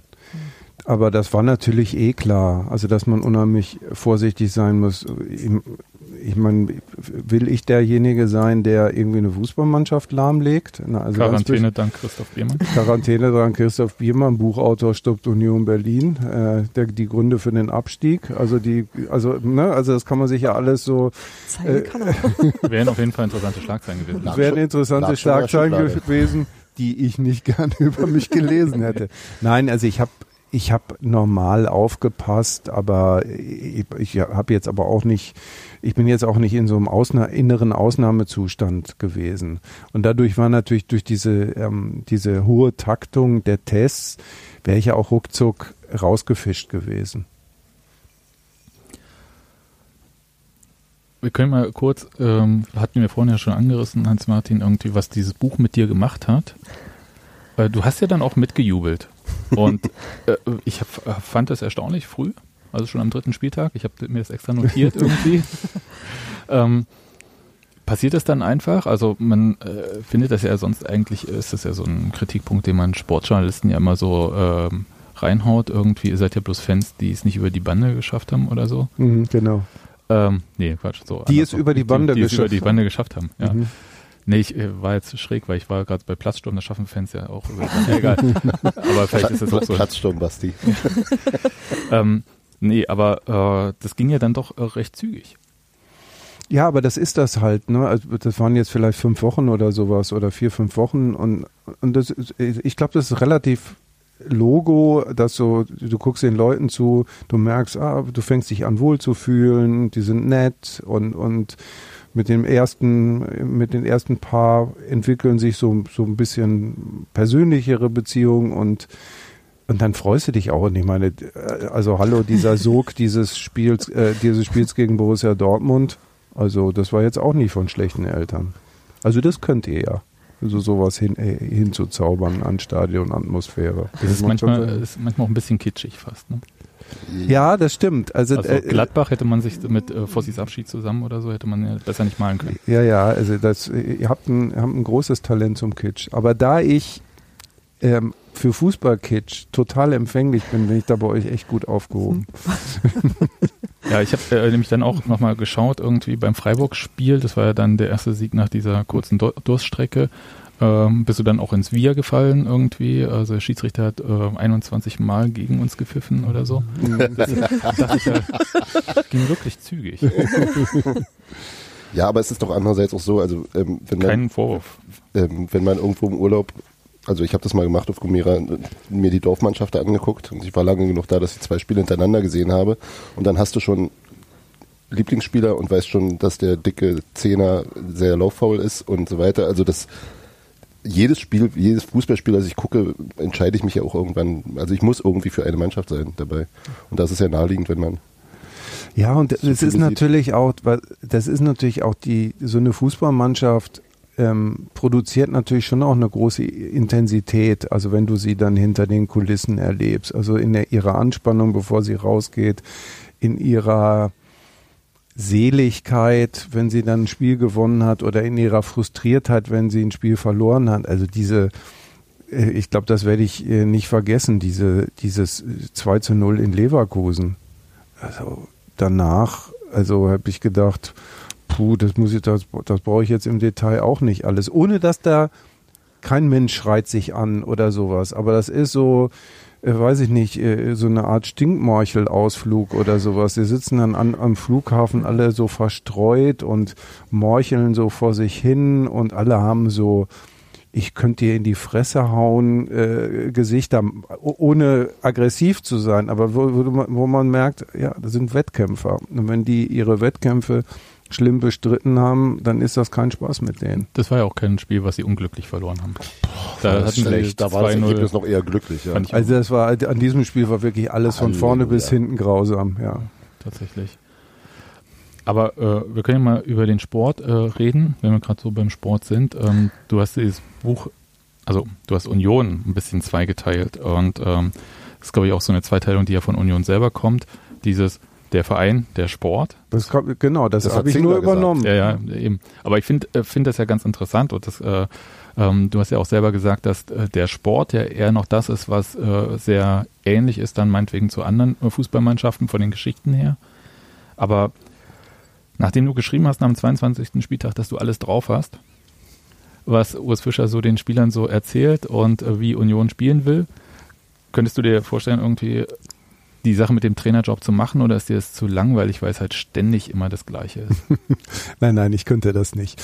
Ähm, also das muss man ja auch realistisch sehen. Also man, wenn man sagt, ich, ich verstehe das jetzt, wo es lang geht, heißt es noch lange nicht, dass man es kann. Also das ist, das sind, das ist ja ein Lehrbuch, also das sind ja Lehrer. Also die, die heißen ja nicht aus äh, Zufall in Deutschland Fußballlehrer. Ähm, und das ist ein ja, Didaktik, also jeden Tag äh, den Schülern was beizubringen oder sie daran zu erinnern, das nicht zu vergessen, das zu modifizieren und so. Nein, also die Hybris, dass ich das irgendwie äh, könnte und sei es nur auf Kreisliganiveau, habe ich nicht annähernd. Und könntest du so eine Spannung hochhalten? Weil am Ende beim Abschied äh, sagt der Urs Fischer ja so Pause und dann geht's wieder von vorne los. Was meinst du mit Spannung hochhalten? Ähm, weil es halt sich immer wiederholt. Also man muss ja immer wieder äh, Vorbereitung, äh, erster Spieltag, irgendwie wissen, wo es lang geht und Ja, ich meine, ich könnte ja jetzt sagen, das mache ich ja in meinem Job auch. Also ich muss auch wieder jeden Te- Text wieder von vorne schreiben und dann steht da erst kein Wort und dann muss ich irgendwie Informationen sammeln und das alles irgendwie ordnen und hoffentlich Sinn und Verstand in das Ganze reinbringen. Das könnte man ja auch für müh mühselig halten. Also ich, aber mir, ich mache das total gerne und Urs Fischer äh, macht, macht auch ganz gerne das, was, was er macht. Also dann äh, ist aber gut, wenn, wenn wir dann weiter unsere Sachen machen und nicht die der anderen. Und hast du das Gefühl, dass Urs Fischer unterbewertet wird äh, in seiner Fähigkeit als Trainer? Es kommt so ein bisschen durch in dem Buch. Ja, das, ich habe ja auch diese Beschwerde von, äh, von Markus Hoffmann, ähm, habe ich ja auch aufgeschrieben. Das war auch wirklich äh, eine sehr, sehr lustige Situation, ähm, weil er mich, äh, ich fragte ihn dann irgendwie, auch wirklich in so einer ausdrücklichen Interviewsituation. Also es gibt ja viele Situationen, man redet so ein bisschen und es gab dann immer mal so, so jetzt setzen wir uns hin und ich lege jetzt nochmal ein Band auf den Tisch und dann zeichnen wir es auf. Fragte ihn also, was findest du gut? Und, äh, und dann er, er wird dann wirklich so, ähm, möchtest du denn ähm, auch wissen, was sozusagen die negative Seite ist? Und dann kam seine Beschwerde, dass ähm, Urs Fischer sich zu schlecht verkaufen würde. Und ich finde, da ist, ich habe da jetzt irgendwie eine, einige Zeit drüber nachgedacht. Ich finde, da ist was dran und auch, auch wieder nicht, weil es vielleicht wirklich ähm, auch ähm, seine Stärke ist, sozusagen da immer so, so bei sich zu bleiben, als der, der vielleicht wirklich ein schlechter Verkäufer seiner selbst ist, aber wenn er vielleicht zu viel Energie da reinstecken würde, ähm, dann äh, es anders machen zu wollen, vielleicht auch irgendwie so ein bisschen seinen Weg ver verliert. Aber er ist, ähm, also davon bin ich inzwischen wirklich ähm, fest überzeugt, dass er ein, ein, ein ganz, ganz ausgezeichneter Trainer ist. Nicht ein ganz guter, sondern ein ganz ausgezeichneter Trainer. Und äh, die Erklärung für mich ist, das habe ich ja auch, schreibe ich ja auch, und da sage ich auch gerne, er ist, er geht von dem aus, was er vorfindet und versucht das Beste draus zu machen. Und nicht, ähm, ich habe eine Idee und dann gucke ich, was zu meiner Idee passt ähm, und das ist natürlich für, ein, für einen Verein viel, viel besser. Der, jemand, äh, wenn jemand versucht, aus dem, was da ist, was besonders Gutes zu machen, als zu sagen, ja, der muss erstmal weg und der muss erstmal weg und der und dann können wir den Fußball spielen, den ich gut finde. Ich habe mich zum Beispiel echt geärgert, na, echt geärgert ist, aber so äh, ist falsch, aber ich hab, fand zum Beispiel die äh, vielleicht ja auch sogar bei Unionern ähm, äh, sehr positive Bewertung von Steffen Baumgart in Paderborn im Vergleich zu der von Urs Fischer in, bei ähm, Union total unangemessen. Weil Steffen Baumgart lässt irgendwie wahnsinnig, so wo man denkt, Paderborn, der mutige Aufsteiger, immer von hinten rausspielen und irgendwie den Gegner hochattackieren. Toller, attraktiver Fußball. Wie viele Punkte haben die geholt? Und sind letzter geworden. Aber der hat sein System auch geändert zwischendurch. Ne? Aber das hat auch andere Gründe. Ja, aber, aber ich fand, nein, aber sozusagen die, äh, unterm Strich war immer so, ja, die, die spielen so interessanten Fußball. Nur, nur es geht nicht darum, interessanten Fußball zu spielen, sondern es geht darum, in der Bundesliga zu bleiben. Und ich bin jetzt wirklich echt ein Klingt fast wie Otto Rehage ich bin echt ein Verfechter von schöner Fußball und ähm, das sehe ich selber und ich, ich fand das auch nicht immer schön, irgendwie, wenn äh, ähm, Sebastian Andersson den 23. Ball mit dem Hals gestoppt hat und trotzdem noch irgendwas draus gemacht hat. aber, aber trotzdem, also ähm, das zu machen ähm, und das hinzukriegen, finde ich eine finde ich eine große Leistung, weil es geht letztendlich nicht um die B-Note, sondern um die A-Note. Ich glaube, dass das ein ganz schlechter Vergleich ist, weil das tatsächlich auch ganz wenig miteinander zu tun hat. Ich, ich glaube tatsächlich, dass in, in Berlin und gerade bei Union Berlin auch unter den Fans Urs Fischer absolut unumstritten ist. Und die haben den nicht, weil er Nüder Vermarkter ist, dieses mega große Transparent gemacht, was irgendwie dann, und, und nicht mal, also auch, aber eben nicht nur für den Aufstieg, sondern tatsächlich, weil sie ihn in seiner ruhigen Art, in seiner Besonnenheit schätzen, weil sie wirklich schon längst auf den Trichter gekommen sind, dass das genau der Trainer ist, den Union Berlin braucht. Also das mag vielleicht sich in Trainerkreisen anders verhalten, aber ich glaube, das hat sich in der Fanszene, hat sich das total etabliert. Ich, nee, ich meine und, aber auch, und die mm. Liebe zu Steffen Baumgart, das ist eine komplett andere Nummer. Das ist tatsächlich der Spieler, den sie hatten und immer geliebt haben. Das geht mir auch so. Ich schätze den als Person einfach sehr. Der sagt kluge Dinge über Fußball. Das ist total angenehm, sich mit dem zu unterhalten. Ich würde trotzdem nicht tauschen wollen. Der hat für Paderborn was total Gutes gemacht. Der hat nämlich für Paderborn genau auch das gemacht. Der hat den Verein so weit gebracht, wie dieser Verein zugelassen hat und wie da die, der hat da die Möglichkeiten rausgeholt. Das heißt aber nicht, dass man irgendwie tauschen will oder das ist auch kein Ausdruck mangelnder Wertschätzung gegenüber Urs Fischer. Ganz im Gegenteil. Aber ich meine auch jetzt gar nicht die Union-Perspektive. Ich meine wirklich die Außenperspektive, also dass, dass Urs Fischer von wahrscheinlich 99,9 Prozent aller Unioner für einen Supertrainer gehalten wird. Das ist, steht für mich außer Frage. Aber ich meine mein wirklich eher so die sozusagen von weiter weg. Äh, und ich, weil ich würde jetzt auch immer denken, natürlich kann ähm, Urs Fischer völlig problemlos äh, Eintracht Frankfurt trainieren und Bayer Leverkusen und ähm, und vielleicht sogar Borussia Dortmund oder so, weil das ähm, ähm, Sagt Ihnen das bloß nicht. Da, da, ist das mit dem schlechten Verkäufer gut für uns. genau. Das war wirklich mein Wobei, Gefühl, dieses, das, gelesen die, das könnte natürlich sein, wenn das einer dieses Buch in die Hand kriegt. Äh. naja, aber Dortmund wird ja nicht einen Schweizer Trainer durch einen Schweizer Trainer austauschen. Einen bedächtigen Schweizer Und Trainer durch einen bedächtigen. Ein Lautsprecher. ja, aber was ich, kommt äh, Urs Fischer nicht äh, eher so bedächtig rüber, weil er in der Fremdsprache spricht? Das ist irgendwie so das, das ist ein, Ding, was das, ich das ist ein wahnsinnig guter Punkt. Ich habe jetzt, ähm, als das Buch schon fertig war ähm, und dann doch mal in Urlaub gefahren bin, ähm, habe ich auf dem ähm, äh, habe ich auf dem Rückweg einen Freund in Zürich besucht und ähm, der, der auch Fußballfan ist und dann haben wir auch über über das Ding geredet und es gibt ja so eine ähm, Anekdote in dem Buch, wo, wo, wo auch seine Trainerkollegen darüber spotten, dass er die Spieler fragt, ob sie überzogen sind. also der, der steht so in der, in der, in der ähm, in der in der Mannschaftssitzung und sagte, sind wir wirklich überzogen, dass wir und, und ich meine, die Spieler natürlich alle so lassen sich nichts anmerken und dann merkst du aber so hinten in der in der letzten Reihe bei so Kicher, Kicher, Kicher irgendwie und über, wir müssen überzogen sein und so weiter. Und äh, ich, ich schreibe das ja auch Michael Gespurning, der Torwarttrainer, der sich irgendwann zu mir rüberbeugt und, und sagt, Christoph, das wäre ein super Titel für dein Buch. Wir müssen überzogen sein. ja, also wir haben jetzt alle herzlich darüber gelacht. Da, das habe ich jedenfalls meinem äh, Freund Pascal erzählt und er sagte, nee, das heißt auf Schweizerdeutsch auch so. Also einfach wirklich so. Also das ist jetzt, äh, also wir, wir, ich bin überzogen davon, das Richtige zu tun.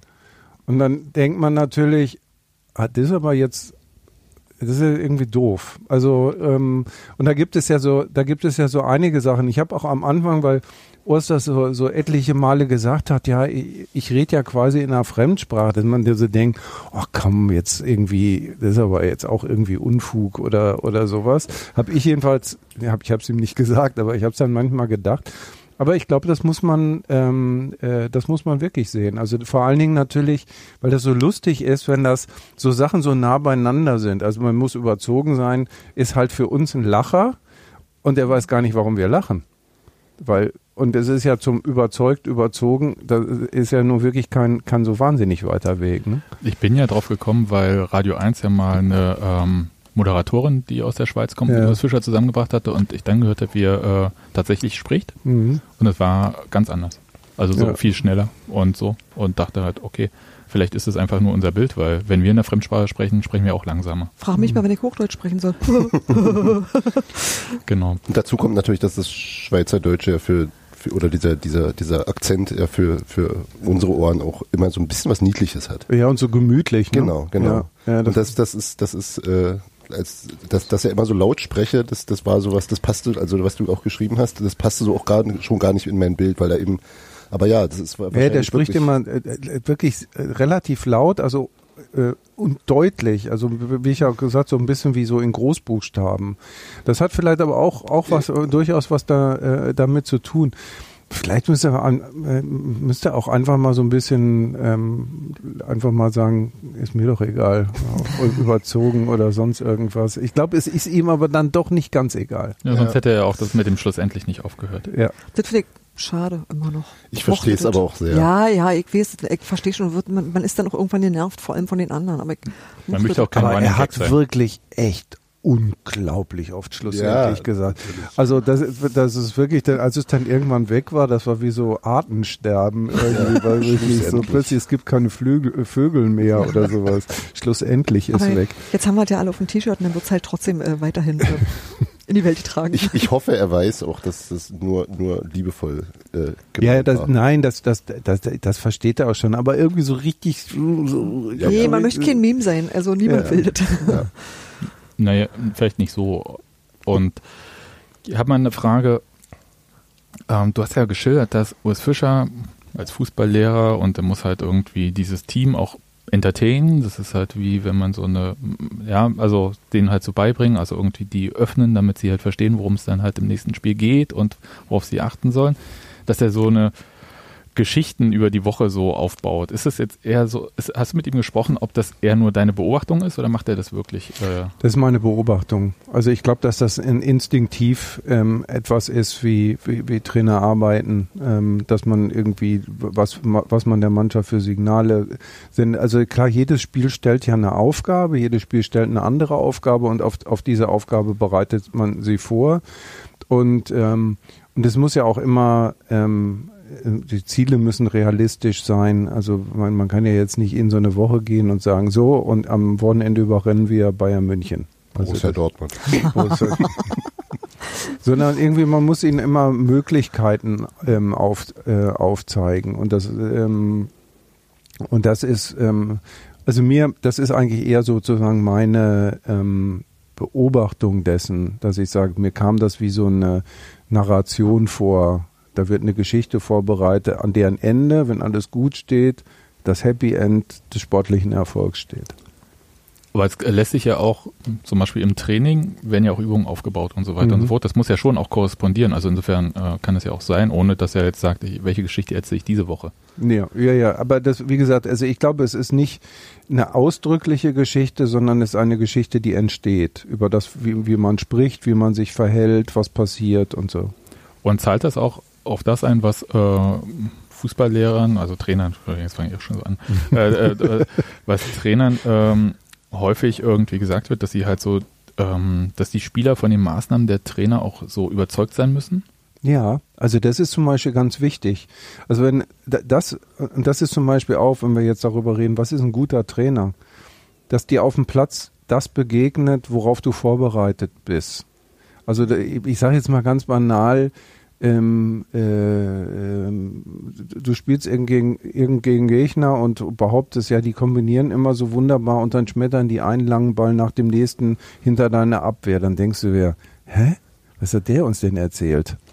Ja, oder das, also da, da- das ist zum Beispiel ganz extrem wichtig. Also dass der und, und das ist jetzt, das ist jetzt nur die Grobstruktur. Das, das kann ja, äh, das, das kannst du ja in, in viele äh, andere Sachen runterbrechen. Also dass die die Spieler das Gefühl haben, ich gehe ausgestattet mit einem Plan, mit einer, ich bin vorbereitet auf Situationen und die begegne ich dann. Ja, das kann sein, dass ich die nicht alle löse.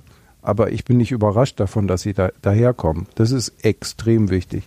Extrem wichtig für die Glaubwürdigkeit eines Trainers. Darüber, darüber hatte ja, ähm, glaube ich, Domenico Tedesco in seiner ersten Schalker Saison, als es ja ziemlich gut lief bei denen, äh, haben sich die Spieler ja auch mehrfach dazu geäußert, dass er ihn, also sie, hat- er hat ja viel umgestellt, damals glaube ich um eine Dreierkette und so weiter und er war ja ein völliger Trainerneuling mit Aue so ein bisschen ganz gut die Klasse gehalten und so ähm, und dass das nach dem ersten Spiel als eben genau die Sachen, die er ihnen an die Hand gegeben hat, also nicht so gar nicht nur die Gegnerbeobachtung, sondern auch äh, welche Lösung werden wir finden und das, wenn, wenn, wenn genau, wenn sowas eintritt, äh, dass der Trainer dann, also dann folgst du dem auch. Also wenn der sagt, dass, dass, dass du da recht hast. Und da haben sich tatsächlich wohl damals, äh, wenn ich mich recht erinnere, mehrere Spieler genau dahingehend geäußert und deswegen hat er dann auch ja bis heute in Schalke einen relativ guten Ruf angesichts seiner eher katastrophalen zweiten Saison. Ja, und manchmal funktionieren ja Sachen dann trotzdem nicht. Ja, also, ne, also dann, ich, ich weiß nicht, mir fällt jetzt ja auch sehr schlechte Spiele in Düsseldorf ein, wo sich dann Sepp Andersson, ja, stöhnen, Sepp Andersson äh, in, in einer äh, Halbzeit beschwert hat, weil er, weil, weil er irgendwie äh, da vorne alleine rumrannte und irgendwie quasi so ein Ein-Mann-Pressing gemacht hat oder so, weil das irgendwie alles von hinten, dann haben sie ja, ich, wenn ich mich richtig erinnere, dann da auf eine Viererkette umgestellt, weil und so, so, sowas gehört ja auch dazu. Das geht natürlich nicht immer alles auf. Also du, du machst dir eine Menge Gedanken und ähm, ich, äh, sie haben sich sehr, sehr häufig und in den allermeisten Fällen die richtigen Gedanken gemacht. Und, ähm, und das sorgt natürlich auch für Glaubwürdigkeit. Also wenn du den Jungs irgendwie immer irgendeinen Käse erzählst ähm, und dann vielleicht trotzdem durch Glück gewinnst, dann ähm, hast du keine große Halbwertzeit. Ich fände es ganz spannend, dass du ähm, die Mannschaft oder halt den Sport an sich vielleicht auch einfach mal so als äh, nervöses System bezeichnet hast. Und ich glaube, wir waren uns alle bewusst, dass so eine Mannschaft halt so ein lebendiges Gebilde ist. Das sind äh, viele verschiedene Einzelpersonen, die irgendwie auch sich selbst irgendwie sehen in diesem Gebilde erstmal und dann halt das Team und so. Ich war überrascht, wie nervös der quasi sportliche Leiter ist, den du da geschildert hast, Oliver Runert. Äh, den habe ich sonst immer als relativ äh, ruhig so äh, begriffen, im, nicht nur im öffentlichen Auftreten, sondern auch wenn er irgendwo rumsteht. Aber das war auch nicht, Eiswürfel. aber nicht, äh, das war nie vor einem Spiel, muss ich natürlich auch sagen. Aber ähm, Nervt das nicht die Spieler, wenn da jemand äh, ständig rein, rausrennt und so weiter und so fort? Ach, weiß ich nicht, nee, glaube ich nicht. Also da hat so jeder, ich glaube, das gehört dann zu so einer Kabinenfolklore irgendwie dazu. Also das gibt dann irgendwie die, äh, die stoisch in der Ecke sitzen und dann gibt die, die dreimal aufs Klo rennen und ähm, die, die, weiß ich nicht, äh, total locker sind, wie Trimi zum Beispiel meistens und, und andere, wo du dann schon so am liebsten mal hingehen würdest, Jung, alles in Ordnung mit ihr oder so. Und dass dann da zwischendurch irgendwie der Sportdirektor rein und raus rennt, das ist dann auch irgendwie. Ähm, nee, äh, meine ich jetzt, meine ich auch jetzt im Ernst. Ich habe ja, glaube ich, sogar irgendwann geschrieben, dass ähm, man irgendwann wahrscheinlich, wenn der da so ganz ruhig gesessen hätte, plötzlich gedacht hätte, ach du meine Güte, was läuft denn jetzt schief oder sowas. Aber das Witzige ist, sobald er auf dem Platz ist, macht er genau das Gegenteil. Da setzt er sich auf die Bank und sitzt da wie festgeklebt. Oder er sitzt auf eben dieser Koffer und geht da auch erst weg, mhm. wenn, äh, also eigentlich gar nicht, wenn abgepfiffen ist. Und da ist er, ab da ist er die Ruhe selbst. Da bewegt er kein Gesichtsmuskel mehr. Ja, genau. Aber da tigert er auch nicht mehr. Sondern ja, die sind, also das, die sind alle an, an den Spieltagen Klar. extrem angespannt. Also, also auch der, auch Urs, also das irgendwie, natürlich hat er eine, eine langjährige Routine und hat Techniken, äh, ausdrückliche oder instinktive Techniken damit umzugehen. Aber äh, an, an so einem Spieltag zwei Stunden oder anderthalb Stunden vor Spielbeginn, da fängst du auch kein Gespräch mehr mit denen an. Also weißt du, das, äh, da lässt du die, also ich habe die in Frieden gelassen oder dann, klar, da gibt's manchmal vielleicht irgendwie noch so ein bisschen äh, mal hier einen Satz oder da, die stehen alle total unter Strom. Und der eine rennt halt in der Gegend rum und der andere äh, raucht noch eine Zigarette mehr oder, oder guckt aus dem Fenster oder ist froh, dass er im, im Fernsehen noch irgend schon ein Zweitligaspiel läuft oder so, dass man sich, mit dem man sich ablenken kann. Weil du kannst zum Beispiel als Trainer und als Sportdirektor, du kannst nichts mehr machen. Also die, das, das Ding läuft jetzt und ähm, fertig aus. War es enttäuschend, dass es keine knalligen Ansprachen in der Kabine gibt, wie man das einmal alle fünf Jahre in irgendeinem YouTube-Video sieht? Also ich, hab, ich, bin, ähm, ich bin jetzt nicht bei jeder äh, dabei gewesen, aber irgendwie die, äh, strukturell, ähm, vielleicht habe ich sogar irgendwas verpasst. Äh, ich habe aber extra mal nachgefragt, äh, ich glaube nicht. Ähm, das, das ist, äh, das stellt man sich so vor, aber es ist viel banaler. Also irgendwie, so sagen wir, das Spiel ist um, um ähm, halb vier und dann kommen in der, um Viertel vor drei in der Kabine nochmal alle zusammen, Mannschaftsaufstellung zeigen auf dem Bildschirm. Urs sagt noch ein paar Sachen, gutes Spiel, dann gehen die zum Aufwärmen, dann kommen sie zurück und dann ruft jetzt vielleicht noch ein Spieler, boah, heute aber, heute machen wir es aber und dann stehen der, der Rest an der Tür und man klatscht sie ab und dann gehen sie raus. Also so ist das jetzt bei ihm. Also vielleicht gibt's ja auch äh, Leute, die dramatische Ansprache halten oder, oder, oder sowas. Ähm, aber ich glaube, das ist in, inzwischen bei den meisten so, weil die Vorstellung, dass man äh, Leute jede Woche durch, durch wüstes Anschreien äh, zu Höchstleistungen treiben könnte, ist ja auch in unserem Berufsleben also funktioniert nicht so. Funktioniert nicht so. Nee. Aber ähm, es gibt ja immer die Anekdote, äh, dass irgendwie der Physio den Medizinkoffer aufklappt lassen soll, damit der Trainer den richtig zudonnern kann, damit die Mannschaft in der Halbzeit wach wird.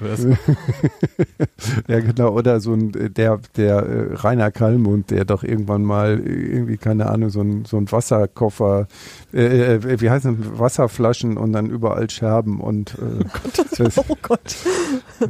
Also, aber vielleicht, vielleicht war es ja auch nur so, dass es in dieser Saison eben diese dramatischen Zuspitzungen gefehlt haben, oder? Ich, ich, glaub, ich, ich glaube, da war genug Drama dabei. Ich glaube, Urs, das, äh, Urs Fischer ist einfach nicht der Typ für sowas. Könnte ich mir vorstellen, oder? Nee, nee. Also ich, also ich, ich, also ja klar, ich meine, wir, wir kennen ihn ja, das haben wir jetzt schon irgendwie festgehalten, von außen wirkt er anders, als er nach innen ist, das mag schon sein, aber ich könnte mir auch einfach vorstellen, dass das sehr wenig glaubhaft wäre, wenn er, also irgendwie hatte ich bei diesen nervösen Gebilde, äh, diese Grundnervosität, dieses äh, Team, hatte ich überrascht, wie intensiv die Schwankungen sein können, obwohl quasi von außen eigentlich nichts sich geändert hat? Ja, also auch so, so dieses, dieses, ähm, kann man jetzt mit dem Sieg zufrieden sein? Also so wie wir, wie man so als Fans so denkt, ja, also, ah, also ähm, mit diesem Freiburg-Spiel am Anfang der Saison, wo ich so dachte, ja, das ist der Durchbruch und irgendwie versucht dieses Gespräch mal mit diesen Leuten im Trainerzimmer zu führen, das kannst du echt vergessen. Die sitzen da, die sitzen da und, du, und das habe ich dann auch verstanden, dass die mit so einem Gesicht, du hast nichts verstanden, weil nächste Woche geht's ja weiter und übernächste Woche und jetzt so glaub. Also das, das ist so eine, also auch, auch zum Beispiel von, von irgendjemandem, auch dieses Fan-Typ, oh, ich glaube, ich habe ein gutes Gefühl vor dem Spiel gegen XY. Ich meine, ich könnte jetzt nur zumindest sagen, ich habe euch hab euch doch da im Training gesehen, da im Training gesehen, hat diese Woche einen guten Eindruck gemacht. Und dann kommt natürlich der eine Co-Trainer, der sagt, wie oft ich das erlebt habe, gute Trainingswoche und ein schlimmes Spiel oder, oder äh, so. Äh, ah, da kannst du überhaupt nichts drauf geben. Und also es gibt, also es gibt so dieses, dieses, dieses so sich auf, auf irgendeine so Art von Optimismus oder wir sind auf einer, wir sind irgendwie, ah, wir sind ja eigentlich auf einem guten Weg, den das abzutrotzen. Das ist echt schwierig gewesen. Weil die zu viel Zeit haben zum Nachdenken äh, unter der Woche? Nee, weil sie auch natürlich wissen, wie schnell weil, weil sie wissen, wie nervös das System ist und wie, wie offensichtlich, wie schnell das ausschnackeln kann. Also ja. das, das, das, weiß nicht, da müssen wir ja nochmal dran erinnern, 30 Spieler.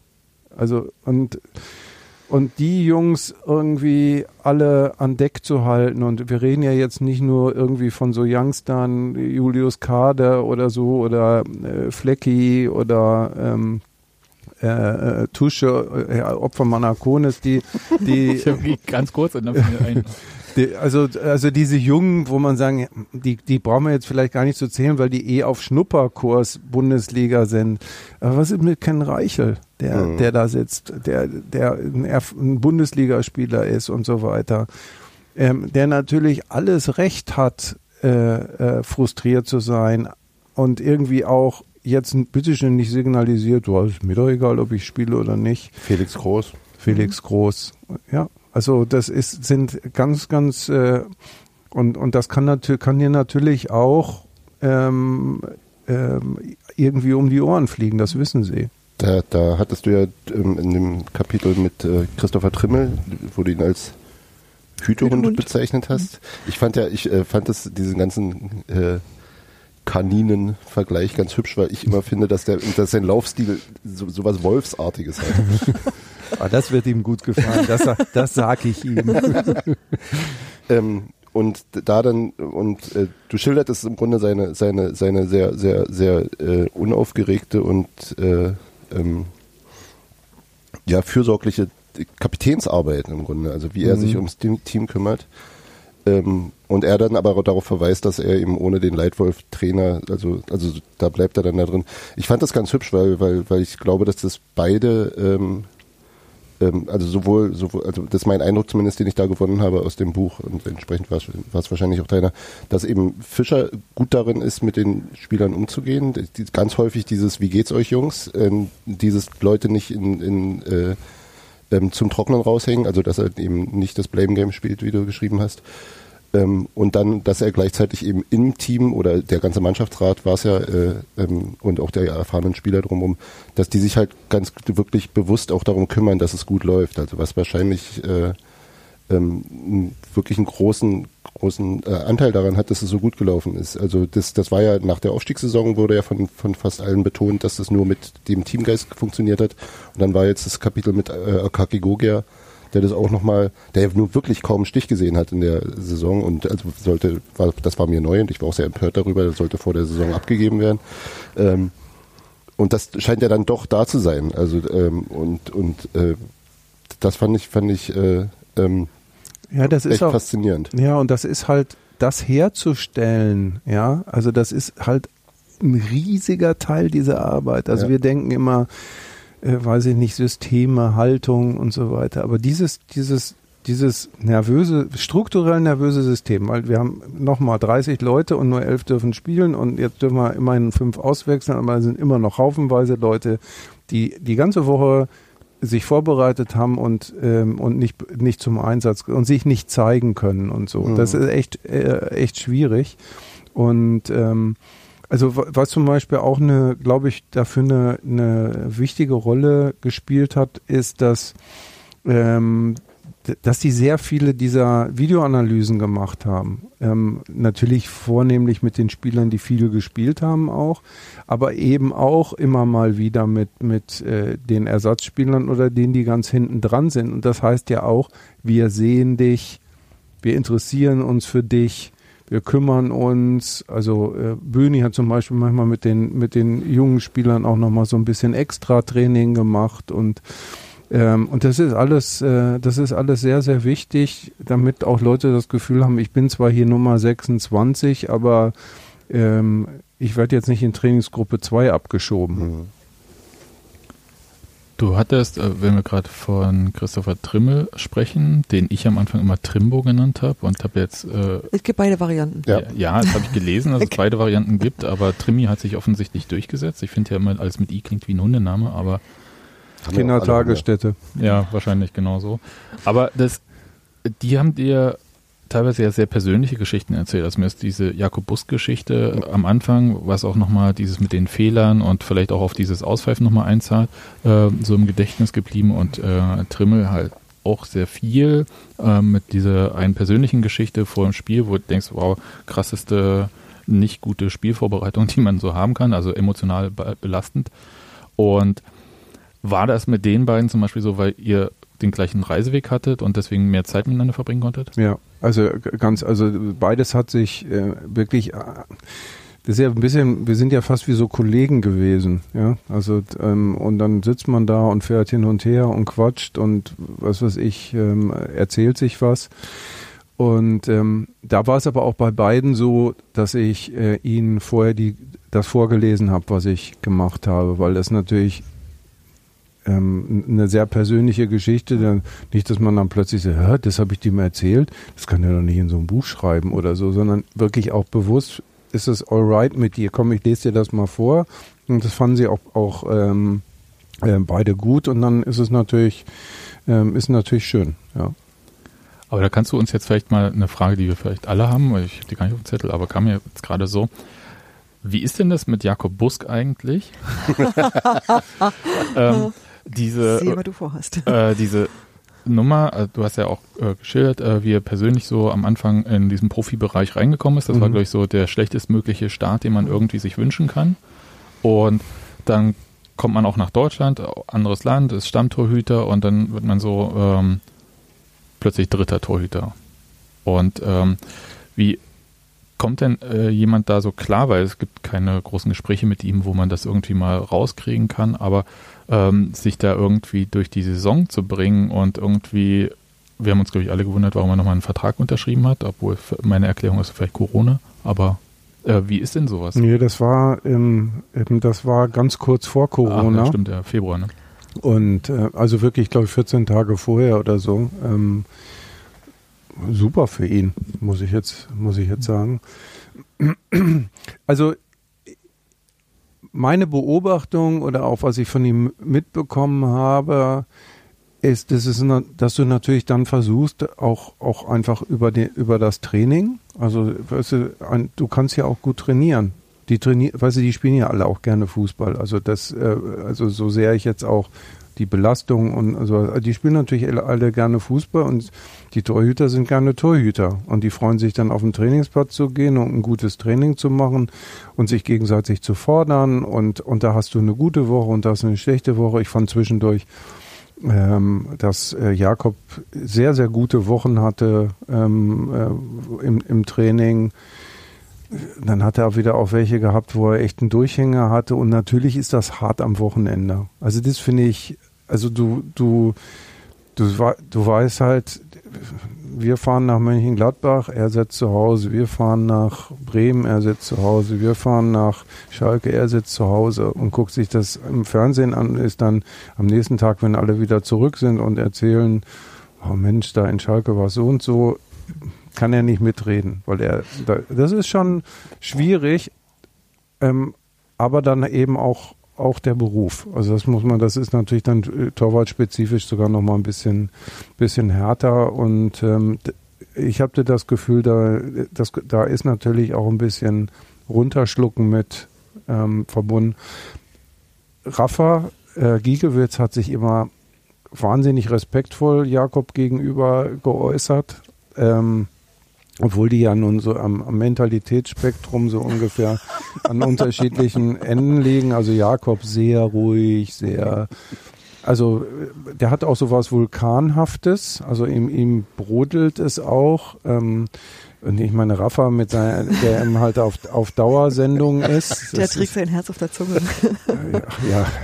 nicht nur das. Ja, und ähm, aber ähm, die, die sind irgendwie auf so eine komische Art und Weise super miteinander ausgekommen. Das muss ich ja mal sagen, also wenn wir mal kurz bei den Torhütern hängen bleiben, ich habe ja im Buch auch immer verglichen, wie habe ich die Saison wahrgenommen, was habe ich so gelesen, habe so meine Checks gemacht, habe gedacht, okay, die Bild hatte recht mit diesen ganzen Stundungssachen, das stimmte ja genau, also jedenfalls äh, sind es jetzt zwei unabhängige Quellen, ist doch super. Dann habe ich, äh, weiß ich nicht, äh, ist von Christian nicht als falsch durch, durchgestrichen. Ne, genau. genau.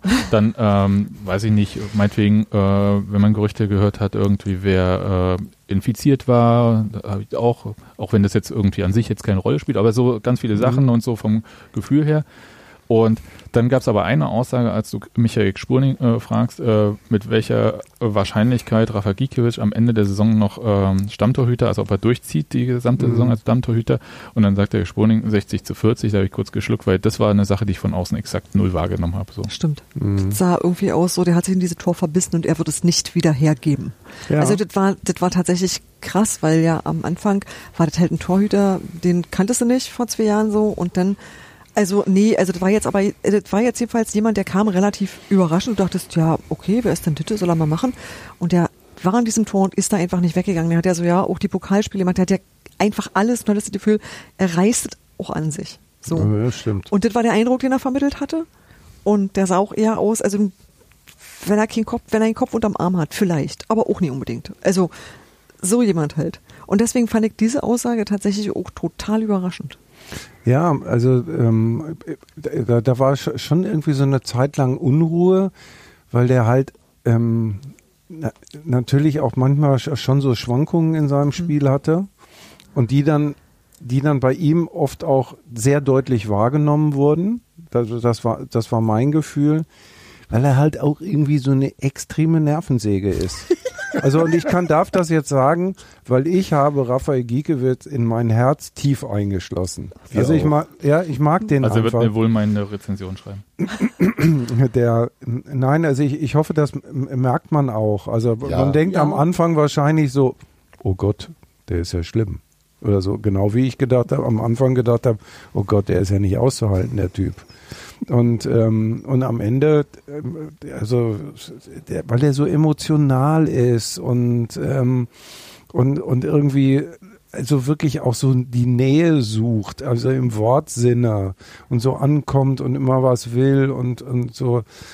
Und wenn man dann auf das, was wirklich nervig ist, so dass er auch versucht, Leute auszutesten und so, was er bei mir auch gemacht hat, Genau, dass man dann, dass man da dann irgendwie die richtige Antwort gefunden hat, dann lässt er einen damit auch in, in Frieden und dann ist, ähm, ist gut. Das ist ein, äh, ist wirklich ein netter Mensch, aber echt anstrengend. Da war Urs Fischer dann froh, dass er Torwarttrainer hatte? Ja. ich habe das, ich habe das ehrlich gesagt, ich habe es nicht, ich habe es nicht so, mir ist nicht ganz klar geworden, ob er ihm wirklich also ob Raphael ihm wirklich total auf den Sender gegangen ist oder, oder nicht, oder ob das auch irgendwie so wechselnde Konjunkturen hatte, ähm, kommt ein bisschen auf an. Ich meine, ich habe das ja aufgeschrieben, äh, äh, Rafa hat sich ja mit einer Eloge auf, auf äh, Urs verabschiedet, sozusagen. Also das war ihm wirklich wichtig zu sagen, wie, wie toll er diesen Trainer findet und ne, definitiv besser als Mourinho oder so gut wie Mourinho oder Baba, so, so ein Zeug. Ähm, und der wäre halt auch im, am Ende, der wäre unglaublich gerne in Berlin ge geblieben. Aber das ist natürlich dann auch wirklich Profileben. Das ist kurz. Und wenn dann jemand, keine Ahnung, einem 30 Prozent mehr bezahlt oder sowas, dann muss man einfach vielleicht auch gehen. Jedenfalls, wenn man bestimmte Ziele hat und äh, wir haben ja, also einerseits kennen wir ja Rafa Gikiewicz Ziele, äh, was äh, Immobilienbesitz betrifft und ähm, dann halt, Entschuldigung, der erzählt halt so viel. Wie war das? Zehn Wohnungen will er besitzen, wenn er. Was? Ja, er hat mir neulich hat mir auch eine, eine, eine Nachricht geschickt, wo er gerade Bier gebaut hat und ähm, Mhm. Ja, aber das finde ich halt, äh, ich, ich habe mal eine Frage. Also ist Rafa Gikiewicz jetzt, äh, äh, das ist jetzt gar nicht so unbedingt auf seine Person, aber ähm, kommt der manchmal so halt so krass rüber, weil er die Person ist oder weil zum Beispiel kulturell meinetwegen äh, in Polen man ganz anders über bestimmte Themen spricht, als man das in Deutschland tun würde. Also über Geld sprechen zum Beispiel oder so. Weiß ich nicht. Das kulturell. ich glaube, das ich weiß es nicht. Da ich Mhm. jetzt irgendwie keine Auskunft über die über polnische Kultur Mhm. machen könnte, die sich als gefährliche Zehntelbildung irgendwie herausstellen würde. Ich finde, das ist, ist so der Mensch, glaube ich auch. Wir müssten, äh, habt ihr Fragen zum Sport? Weil sonst würde ich nochmal zum Verein kommen. Na denn. Frag mal. Nö, also ist es denn, also wir haben ja vorhin gesagt, es gibt ja diese Trennung Verein und Sport. Mhm. Und ich kenne, und wir alle kennen Union ganz gut und wir wissen, dass sich das halt auch aus bestimmten, wie soll ich sagen, Strategien auch heraus ergibt, diese Trennung, dass man sagt halt, zum Sport äußert sich der Sportchef und der Trainer, alle anderen halten die Klappe, wir wollen keine Dissonanzen. Zum Verein, strategisch, äußert sich der Präsident und äh, schon vom restlichen ähm, Präsidium oder gar vom Oder Aufsichtsrat. Christian, ne? Oder Ja, Christian, oder Christian, genau. Mhm. Und von den Rest hört man auch nichts. Äh, manchmal ist das auch gewollt von den Personen, ich sage nur Oskar Kosche. Und aber an, äh, in anderen Vereinen ist es ja nicht zwangsläufig so. Aber gibt es dort tr- trotzdem diese Trennung, weil du hast ja andererseits auch dargestellt äh, in dem Buch, dass äh, der sportliche Bereich schon sehr, sehr normal ist. Also der könnte woanders auch so ähnlich laufen und so weiter, auch von den Geschichten her. Aber der Verein dann vielleicht nicht. Gab es diese Trennung? Äh, ist dir das vorher schon mal so bewusst gewesen? Sport, der Sport, der Verein? Die, also die ist mir in dem Moment äh, äh, so bewusst geworden, ganz am Anfang, wo wir schon drüber gesprochen haben. Also als ich, ähm, ähm, als die Anbahnung lief und ähm, Zingler mich dann irgendwie mit den Worten verabschiedete, das muss der Sport entscheiden. Und ich in äh, Österreich angekommen bin und äh, mit dem Satz von Urs Fischer konfrontiert wurde, ich habe das Gefühl, der Verein möchte das. dann denkt man, okay, mhm, es scheinen hier jetzt sozusagen zwei unterschiedliche Abteilung. Entitäten irgendwie äh, zugange zu sein. Und äh, ja, also ich weiß gar nicht, ob das, ähm, ob das anderswo, also jeder Verein hat natürlich so seine, so seine Eigenheiten und jeder Verein hat, also die besseren Vereine haben halt ihre Eigenheiten weiterentwickelt, weil sie Erfolg damit hatten. Ich, ich, mir fällt jetzt immer dann Freiburg ein, weil sie es halt über Jahr, lange Jahre gut machen. Oder es gibt natürlich auch Vereine, die ihre Eigenheiten entwickelt haben und sie pflegen, obwohl es sie in den in den Irrsinn treibt, wie der Keine HSV so, oder okay. irgendwie sowas. aber ähm, ähm, nee, aber das ist, mir, mir kommt dann schon schon vieles ähm, äh, dann auch so Union-typisch vor. Eine neue Vokabel, die ich ja gelernt habe in den letzten Wochen, ist ja Organisation. Äh, wenn vom gesamten Verein gesprochen wird, dann heißt das immer die Organisation. Äh, Finde ich äh, tatsächlich interessant, aber mich äh, bei Das dieser hört, Trennung. sich, hört sich nach Mafia an, so ein bisschen. Ne? Naja, wir kommen, wir kommen gleich noch zu anderen Begriffen, aber ähm, worauf ich auch hinaus wollte, ist ja, dass wenn man diese Trennung Verein und Sport hat, ist das ja auch wie in diesen Fanliedern Spielertrainer kommen und gehen und so weiter und so fort, aber du hast halt diese eine Konstante, die immer da ist und man akzeptiert auch völlig, dass halt im sportlichen Bereich Profigeschäft, so wie du es auch geschildert hast, auch Trainer und auch ähm, Oliver Runert geht ja auch sehr offenherzig damit um, dass er vielleicht nicht als Manager in Rente gehen wird um, dass man damit halt auch so für sich das einfach klärt, dass es halt nicht diese romantisierende ähm, Verknüpfung gibt. Ich glaube, bei Uwe Neuhaus war das halt noch ein bisschen anders damals. Wobei ich, wenn ich ganz kurz dazu was sagen darf, ähm, diese die, eine Stabilität im Sport herzustellen, ja, also die, die finde ich, äh, finde ich wahnsinnig gut, wenn man das hinbekommt. Also ich glaube, ich meine, Urs wird mich erschlagen, wenn ich jetzt sage, das ist eine tolle Vorstellung, dass du hier sieben Jahre bei Union arbeitest oder sowas mit seiner Montage-Lebenssituation. Ähm, aber eigentlich wäre das wirklich gut. Also wenn man äh, oder oder wenn Oliver Runert äh, zehn ja. Jahre bleiben würde. Ja, unbedingt. Und, und, und da, da kann man natürlich als Verein auch für sorgen, dass man die Umstände so schafft, dass die Leute über sowas nachdenken. Das finde ich Jetzt würde ich gerade fragen, wie man das machen soll, weil ähm, wenn du, wir hatten ja vorhin das nervöse System und äh, wenn wir uns außerhalb von Mannschaften bewegen, ist der Sport ja hypernervös auch. Na du ähm, ich können einfach weiterhin nicht pfeifen. Ja, zum Beispiel, aber ähm, wie war das Paul Dardai, der gesagt hat, äh, man muss immer aufpassen, dass man nicht sechs Spiele hintereinander verliert oder so, oder äh, mindestens gewinnen, weil sonst ist man fast entlassen? Ich meine, das ist natürlich, das ist natürlich auch ähm, nehmen wir mal diese Geschichte mit Uwe Neuhaus. Wie, wie viele Jahre war da? Sieben? Sieben, ja. Ähm, es geht ja auch darum, dass man so Vertrauenskonten aufbaut. Ähm, und warum sollte jetzt ähm, Dirk Zingler, ähm, jetzt kommt dieser Urs Fischer da hin und macht jetzt so einen netten, sympathischen Eindruck, aber warum sollte er ihm gleich von vornherein ein äh, sozusagen gefülltes Vertrauenskonto geben. Ja, also man gibt erstmal so ein bisschen Vorschuss oder so. Das wächst ja dann auch.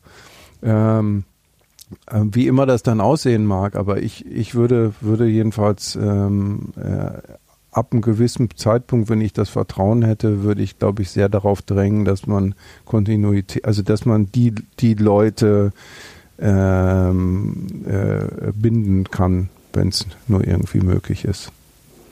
Vertrauenskonto ist ein guter Punkt, wenn man darüber spricht, äh, wie konstant die Personen im Verein äh, sind, also auch zeitlich und personell äh, quasi äh, ähnlich bis gleich seit 10, 15 Jahren. 15 Jahren, ne? Ja. Ähm, und das äh, hatte ja irgendwie diesen Punkt, dass man irgendwie dieser katastrophalen Saison, darf ich sagen, ja, 2003, 2004, mhm. war nicht so toll.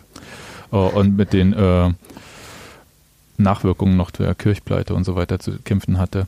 Und da gab es ja dann die Situation, dass man da irgendwie wollte, dass äh, Unioner den Verein übernehmen. Also in dem Verein da sind, weil man halt, äh, ich glaube, es war diese Pro-AF-Zeit auch, als äh, Heiner Bertram als Präsident äh, sich vorstellen konnte, nach Mitte zu gehen mhm. mit dem Stadion. Mhm, mit dem Stadion, das jetzt in Magdeburg steht. Richtig. nee, nee, es ist nicht ganz so, aber äh, so ähnlich, ja. Und das ist ja so eine ähm, Kontinuität und äh, da hat sich so ein Vertrauenskonto ja aufgebaut innerhalb der Person. Ich stelle mir das immer unfassbar schwer vor, da irgendwie reinzukommen. Also, äh, dass man da von außen irgendwie reinkommt und du hast das auch im Buch geschildert, dass du mal bei einer Veranstaltung warst, oh, wo die alle miteinander rumgegluckt haben irgendwie und die als Sekte bezeichnet hast. Mhm. Würdest du das immer noch so sehen? Ja, ich würde sie nicht als Sekte, also ich das meinte, das meinte was anderes auch noch, ja. Also das meinte, das war ja eine Veranstaltung damals, ähm, 50 Jahre Bundesliga, ähm, wann war das? 2013, ne? Ja, ja entsprechend. Und wo man dann denkt, also das, jetzt haben wir hier eine Gala im Estrell Hotel in Neukölln und die Coole in the Gang spielen, da vorne läuft Franz Beckenbauer, Gerd Müller, äh, Günther Netzer rum oder weiß der Teufel wie und ähm, Da würde ich äh, auch bei den Unionern bleiben. Siehst du? Bist du, bist du da richtig aufgehoben. Und ja, dann ja, denkt, wo man so denkt, ja, dass er jetzt dann irgendwie in so einer Ecke neben Eingang zusammengluckt und äh, also das, das war, war darauf eher bezogen und natürlich auch dem, wir machen da, wir sind so selber lieber unter uns als äh, jetzt der, der Welt zugewandt. Aber konntest du das dann im Nachhinein jetzt verstehen, warum man da vielleicht auch manchmal lieber unter sich ist? Also man wirft der Union auch vor und ich finde das, äh, kann den Fakt zwar verstehen, dass man sagt, ähm, ihr findet euch selbst gut genug. Ähm, da glaube ich auch, stimmt auch, aber ähm, dass man einfach da sagt, okay, ist uns doch scheißegal, was die anderen machen. Also so. Ja, ich finde zum gewissen Teil ja. Auf der anderen Seite darf man ja jetzt auch nicht vergessen, dass äh, Union ja jetzt äh, spätestens als Bundesligist auch mit zu den, zu, also da ist man ja jetzt aus seinem wie ich immer sage, da hinten in Köpenick sich ein bisschen versteckt halten in der zweiten Liga und irgendwie, äh, die Hauptsache merkt keiner so richtig. Das ist ja vorbei. Also du gehörst ja jetzt zu den 18 Bundesligisten. Das heißt, irgendwie äh, in diesen ganzen Verhandlungen hat ähm, Zingler ständig mit Seifer telefoniert. Da machst du Politik, da machst du Politik für dich, da machst du Politik für die ganze Liga. Also ähm, das ist, da, da bist du dann automatisch aus der Nische äh, raus. Und das ist auch, glaube ich, richtig. Mit ähm, Seifert und da macht man Politik, da ist ja genau dieses Thema Corona-Pandemie, da gibt der Union nach außen so ein, ich sag mal, nicht immer glückliches Bild ab, irgendwie in der Wahrnehmung. Äh, ob das äh, den Fakten entspricht, ist dann halt äh, in den Einzelfällen gar, also ganz komisch, weil es äh, manchmal auch glatte Falschmeldungen sind oder so. Mhm. Wo ähm, kannst du dir irgendwie erklären, woher das kommt, dass ähm, der Verein manchmal so ein bisschen schräg reagiert, wie meinetwegen Dirk Zingler vor diesem dann nicht mehr stattfindenden Bayern-Spiel, wo er dann halt sagt, äh, Jens Spahn hat uns gar nichts zu sagen, um es mal kurz ähm, so runterzubrechen. Und äh, wie aus einem Interview, wo er das garantiert nicht gesagt hat, äh, wird irgendwie Union will im vollen Stadion ohne Abstand ähm, ein Fußballspiel stattfinden lassen? Mhm. Ja, er hat ja auch den in, in irgendwie diesem Interview mit Jesse Wöllmer, das hat mir Christian erzählt, den wunderbaren Gesatz ge, äh, gesagt. In Bayern er, er entscheidet Markus Söder an der alten Försterei ich. Wo wir dann sehr gelacht haben. Äh, ich glaube aber gar nicht, dass das äh, Hybris und, äh, ähm, und Ignorieren der äh, Zuständigkeit des Bezirksamts äh, äh, Treptow-Köpenick ist oder so. Ähm, was ich ganz interessant, ich fange mal an einer anderen mhm. Stelle an. Was ich ganz interessant finde, ist, ähm, ich werde ja sozusagen jetzt gerade so ein bisschen ähm, sozusagen so als Unioner mitbehandelt irgendwie, so unter dem Motto, ja, was ihr da schon wieder gemacht habt, deshalb, äh, deshalb äh, kenne ich das. Was ganz komisch ist, ähm, und das könnt ihr dann vielleicht am, ähm, fast noch besser erklären, als ich dann mit der Außensicht, ist dieses, dass immer darauf abgehoben wird, dass Union anders ist. Ja, also das gibt immer so, ja, die machen ja immer alles anders. Und ich denke so, ja, ich bin ja jetzt ein Jahr da gewesen, ich finde jetzt gar nicht, dass alles, wie, wie kommt das eigentlich? Dass immer so, ich habe neulich ein Interview gegeben, da war die erste Frage, ja, Sie waren ja jetzt bei ein Jahr bei Union, äh, da ist ja, was ist denn da alles anders? Wo ich so dann erstmal wirklich so quasi perplex gewesen bin, dass das offensichtlich so, ähm, so, so die Wahrnehmung, ja, das ist ein anderer Verein und und und und und also das ko kommt immer das kommt immer wieder also da könnt ihr mir jetzt vielleicht ein das bisschen K-Wort das ist, ich finde es total faszinierend. Weil man muss am Ende immer sagen, so, ja, aber Leute, wir sind innerhalb von den Erstligisten, wir können so anders nicht sein. Es wäre nicht möglich, innerhalb dieses Systems als, äh, als komplett als Gegenentwurf zu spielen. Das ist echt nicht, das geht gar nicht. Das ist technisch nicht machbar. Glaubt ja aber irgendwie China.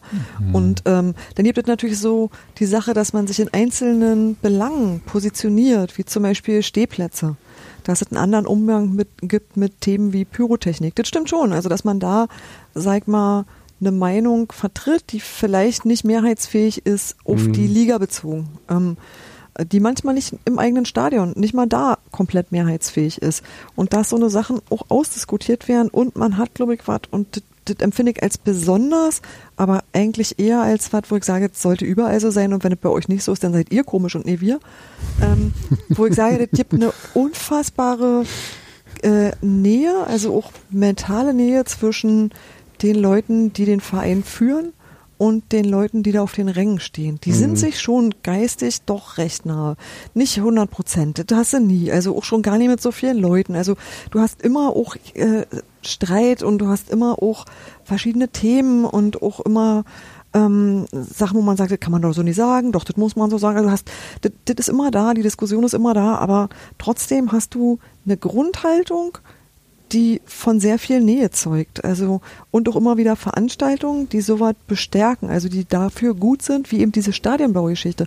Das Besondere an der Stadionbaugeschichte ist nicht, dass Fans am Stadion gebaut haben, sondern dass da sehr, sehr viele Leute zusammen was gemacht haben und sich in einer Sache verbunden haben und das auch äußerlich sich manifestiert. Und Weihnachtssingen ist auch sowas. Das ist eigentlich mehr eine Manifestation von Gemeinsamkeit äh, über Fußball hinaus. Also tatsächlich von, oder auch Drachenbootrennen. Das sind alles Sachen, die, die zeigen, dass du über viele, viele Unterschiede hinaus gemeinsam was machen kannst. Nicht nur mit Fans, sondern auch da ist dann halt Dirk Zingler trotzdem auch dabei. Der ist Teil davon. Der ist nicht der Präsident, der fern oben irgendwo in seinem Raucherzimmer sitzt. Das macht er zwar außerdem. Aber, aber der ist kein, der ist nicht fremd. Niemand würde sich wundern, ihn irgendwo unter der alten Anzeigetafel zu treffen. Aber vielleicht ist, ähm, vielleicht in dem, was du beschreibst, ähm, was ich ja immer auch ein bisschen, ähm, also bei Union sind immer alle nett zu mir gewesen. Ähm, das kann ich wirklich sagen und auch jetzt schon äh, bevor vor diesem Buchprojekt. Ich habe mich da irgendwie immer wohlgefühlt.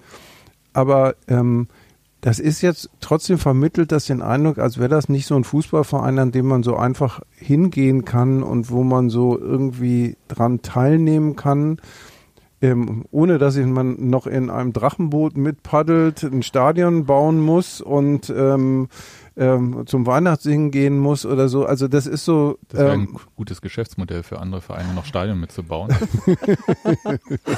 Nein, aber äh, wisst ihr, was ich meine? Also das ist so, ähm, das ist so, ähm, und, und es hat natürlich auch was Ausschließendes. Also das kann man, ja. also das muss man aussagen. Also weiß was ich, wir, zum VfL Bochum kann man einfach so hingehen. Man wohnt da in der Nachbarschaft und so und man wird jetzt nicht immer mit Leuten konfrontiert, die äh, sozusagen die Hälfte ihres Lebens ähm, äh, irrwitzig tolle Sachen mit dem VfL Bochum gemacht haben, außer dass sie sich diese verdammten Fußballspiele angeguckt haben. Bei uns gibt es dafür, bei uns gibt's dafür den Satz, was bist du denn für ein Unioner? Ja, ja aber das, ich glaube, das ist so eine Erzählung, die sich so ein bisschen wiederholt. Also erstmal, wenn es jetzt irgendwie fast 40.000 Mitglieder gibt. Ähm, die können nicht alle mitgebaut haben. Nee, es gehen, also erstens, es waren 2.000, beim Drachenbootrennen sind vielleicht mal 3.000 mhm. insgesamt da oder so. Das heißt, man hat dann schon so, das ist so diese, wie heißt denn das? Aktive Fanszene, organisierte ja. Fanszene heißt das bei Union. Nee, ja. nicht aktiv, sondern organisierte. Das heißt, das heißt ja nicht nur Ultras, sondern auch die ganzen Fanclubs und so weiter ja. und so fort, die ja äh, in ganz vielen Sachen mit ähm, ja, eingegliedert werden, also in ganz viele Aktionen und so.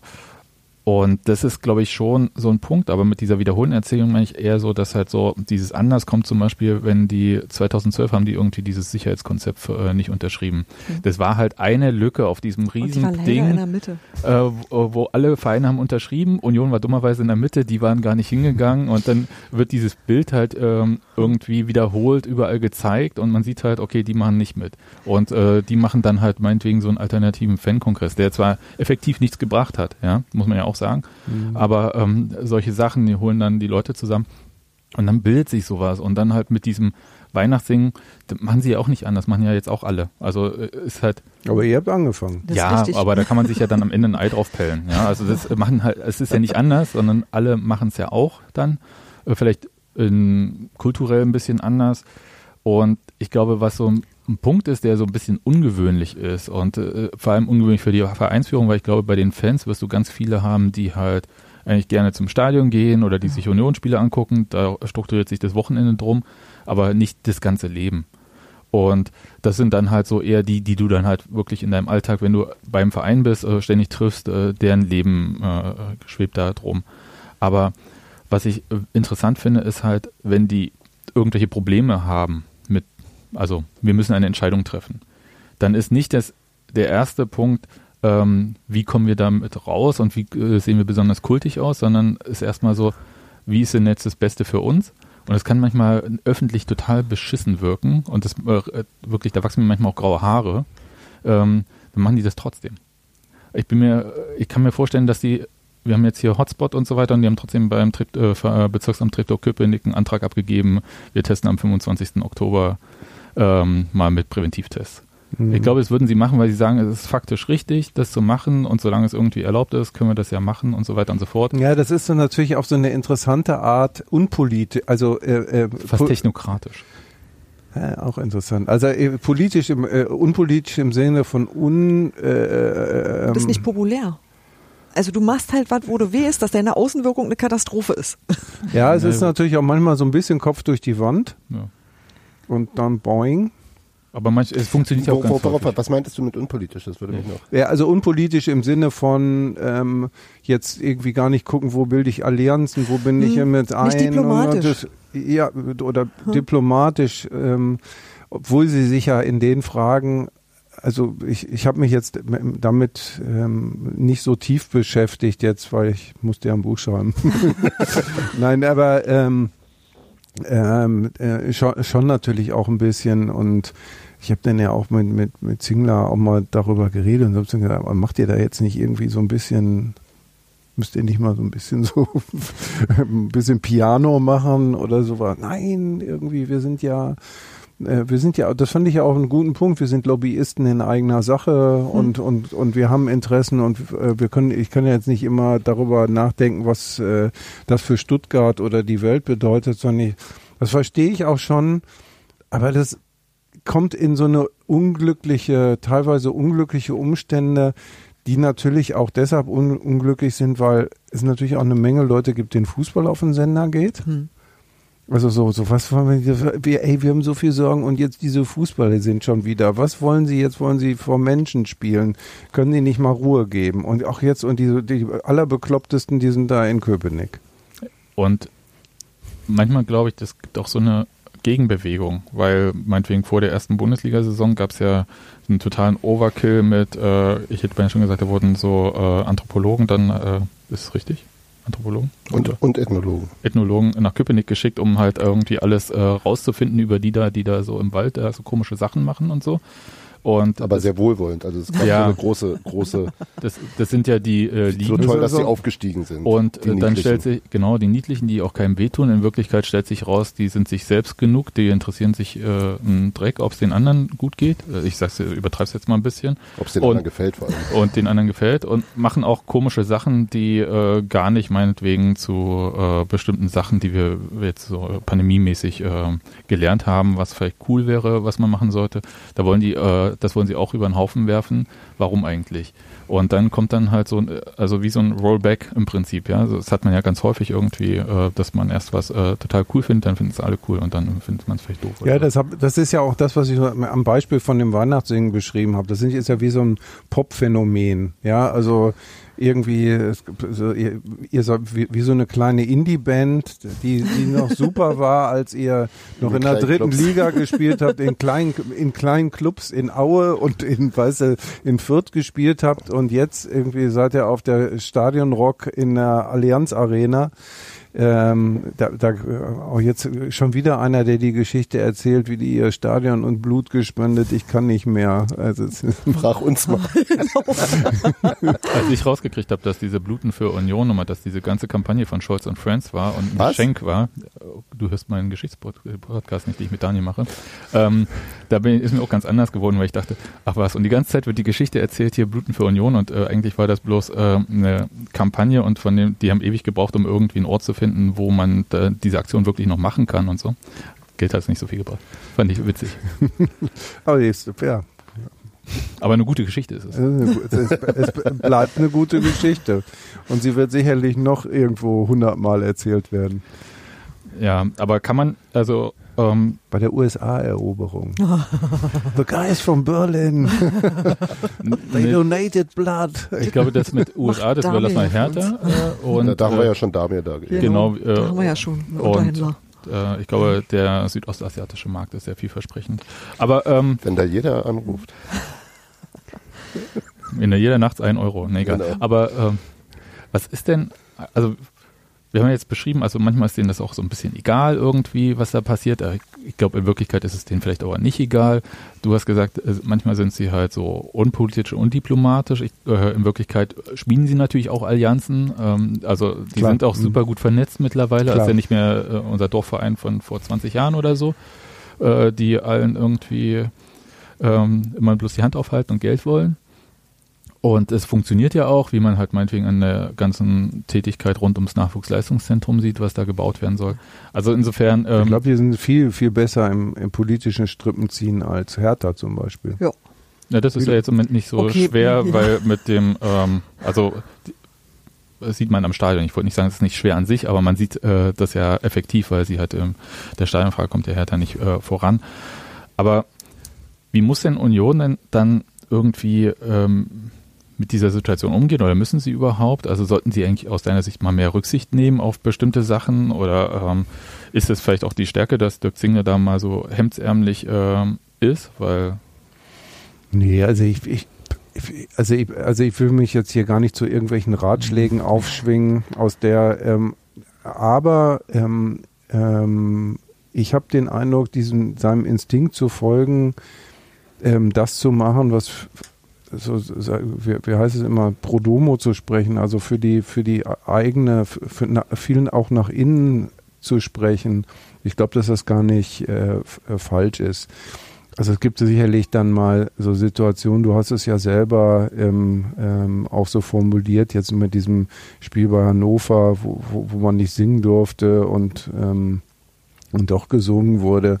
Also das finde ich jetzt ist schon so klassisch in die Hose gegangen. Also das, ähm, aber das sehen ja die, äh, das wird ja wahrscheinlich jeder von innen so ähnlich sehen oder die allermeisten. Die einen sagen so, die anderen sagen anders. ja, wahrscheinlich. Also ich glaube, wenn man so die Emotionen zur Seite räumt, ich glaube, das ist ja bei diesem ganzen Corona-Thema sowieso schwierig dann. Also erstmal äh, ja. dann äh, und sich die Fakten anschaut, ich glaube, dann kommt man vielleicht auch zu ja. dem Schluss. Du hast mal gesagt, und das jetzt, also nicht mal gesagt, sondern du hast in diesem Buch geschrieben, die Definition von Kultverein fand ich übrigens die beste, die ich bisher gelesen habe, ist, äh, wenn ein Verein sportlich nicht so doll erfolgreich ist, seine Fans ihn aber trotzdem lieb haben. Ist Union jetzt offiziell kein Kultverein mehr? Darf ich, können wir jetzt endlich aufhören damit? Ich, ähm, ich finde natürlich einen Kultverein eh nervig. Ja. Also, es, es, Niemand äh, will das sein. Also ich höre jetzt auch, ähm, ich höre jetzt auch irgendwie ähm, häufiger mal, dass der VfL Bochum Kultverein ist und das ist so, ja doch, also du, du magst die Stirn. Er hat eines der schönsten Stadien der Republik. ja, und ich will das aber gar nicht hören. Das heißt nämlich, dass wir irgendwie Müll sind und, ähm, ähm, und ähm, sich die Menschen aber noch an uns erinnern, so ungefähr. Also das ist ja dann bist du Eintracht. Oh. Also ich habe es gehört, um welchen Verein das gerade ging. Also im, äh, ich weiß nicht, das ist eh eine Kategorie, die ich langweilig finde. Ja, Halleluja. Sagt ja auch nicht so viel aus, ehrlich gesagt. Nee. Ich habe äh, Steffi gesagt, als ich das Buch fertig gelesen hatte, ähm, das müsste es eigentlich jedes Jahr geben. So ein Buch. Nee, nee. Nicht von mir, bitte. nee, nee, kein Arbeitsauftrag oder so. Und äh, ich glaube, du hast gesagt, Steffi, das wäre dann ganz schön langweilig. Ja, weil ich glaube, dass du äh, eine erste Bundesliga-Saison halt nur einmal hast, also dass, mhm. du, äh, dass du bestimmte Entdeckungen auch nur einmal machen kannst und danach tauscht sich unter Umständen das Personal aus. Ich habe eigentlich eine ganz andere Anmerkung gehabt am Ende des Buches. Das war die, dass ich ab irgendwo ausgestiegen bin im Sinne von, also nicht, dass ich es nicht zu Ende gelesen hätte oder nicht gerne zu Ende gelesen hätte. Ich habe gemerkt, bis wohin ich bei dieser Saison beteiligt war Mhm. Und ab wo das für mich den krassen Bruch gab, dass du mhm. mir Dinge erzählst, von denen ich nichts weiß, weil ich nichts mehr wahrgenommen habe, weil Fußball mhm. für mich nicht mehr stattgefunden hat.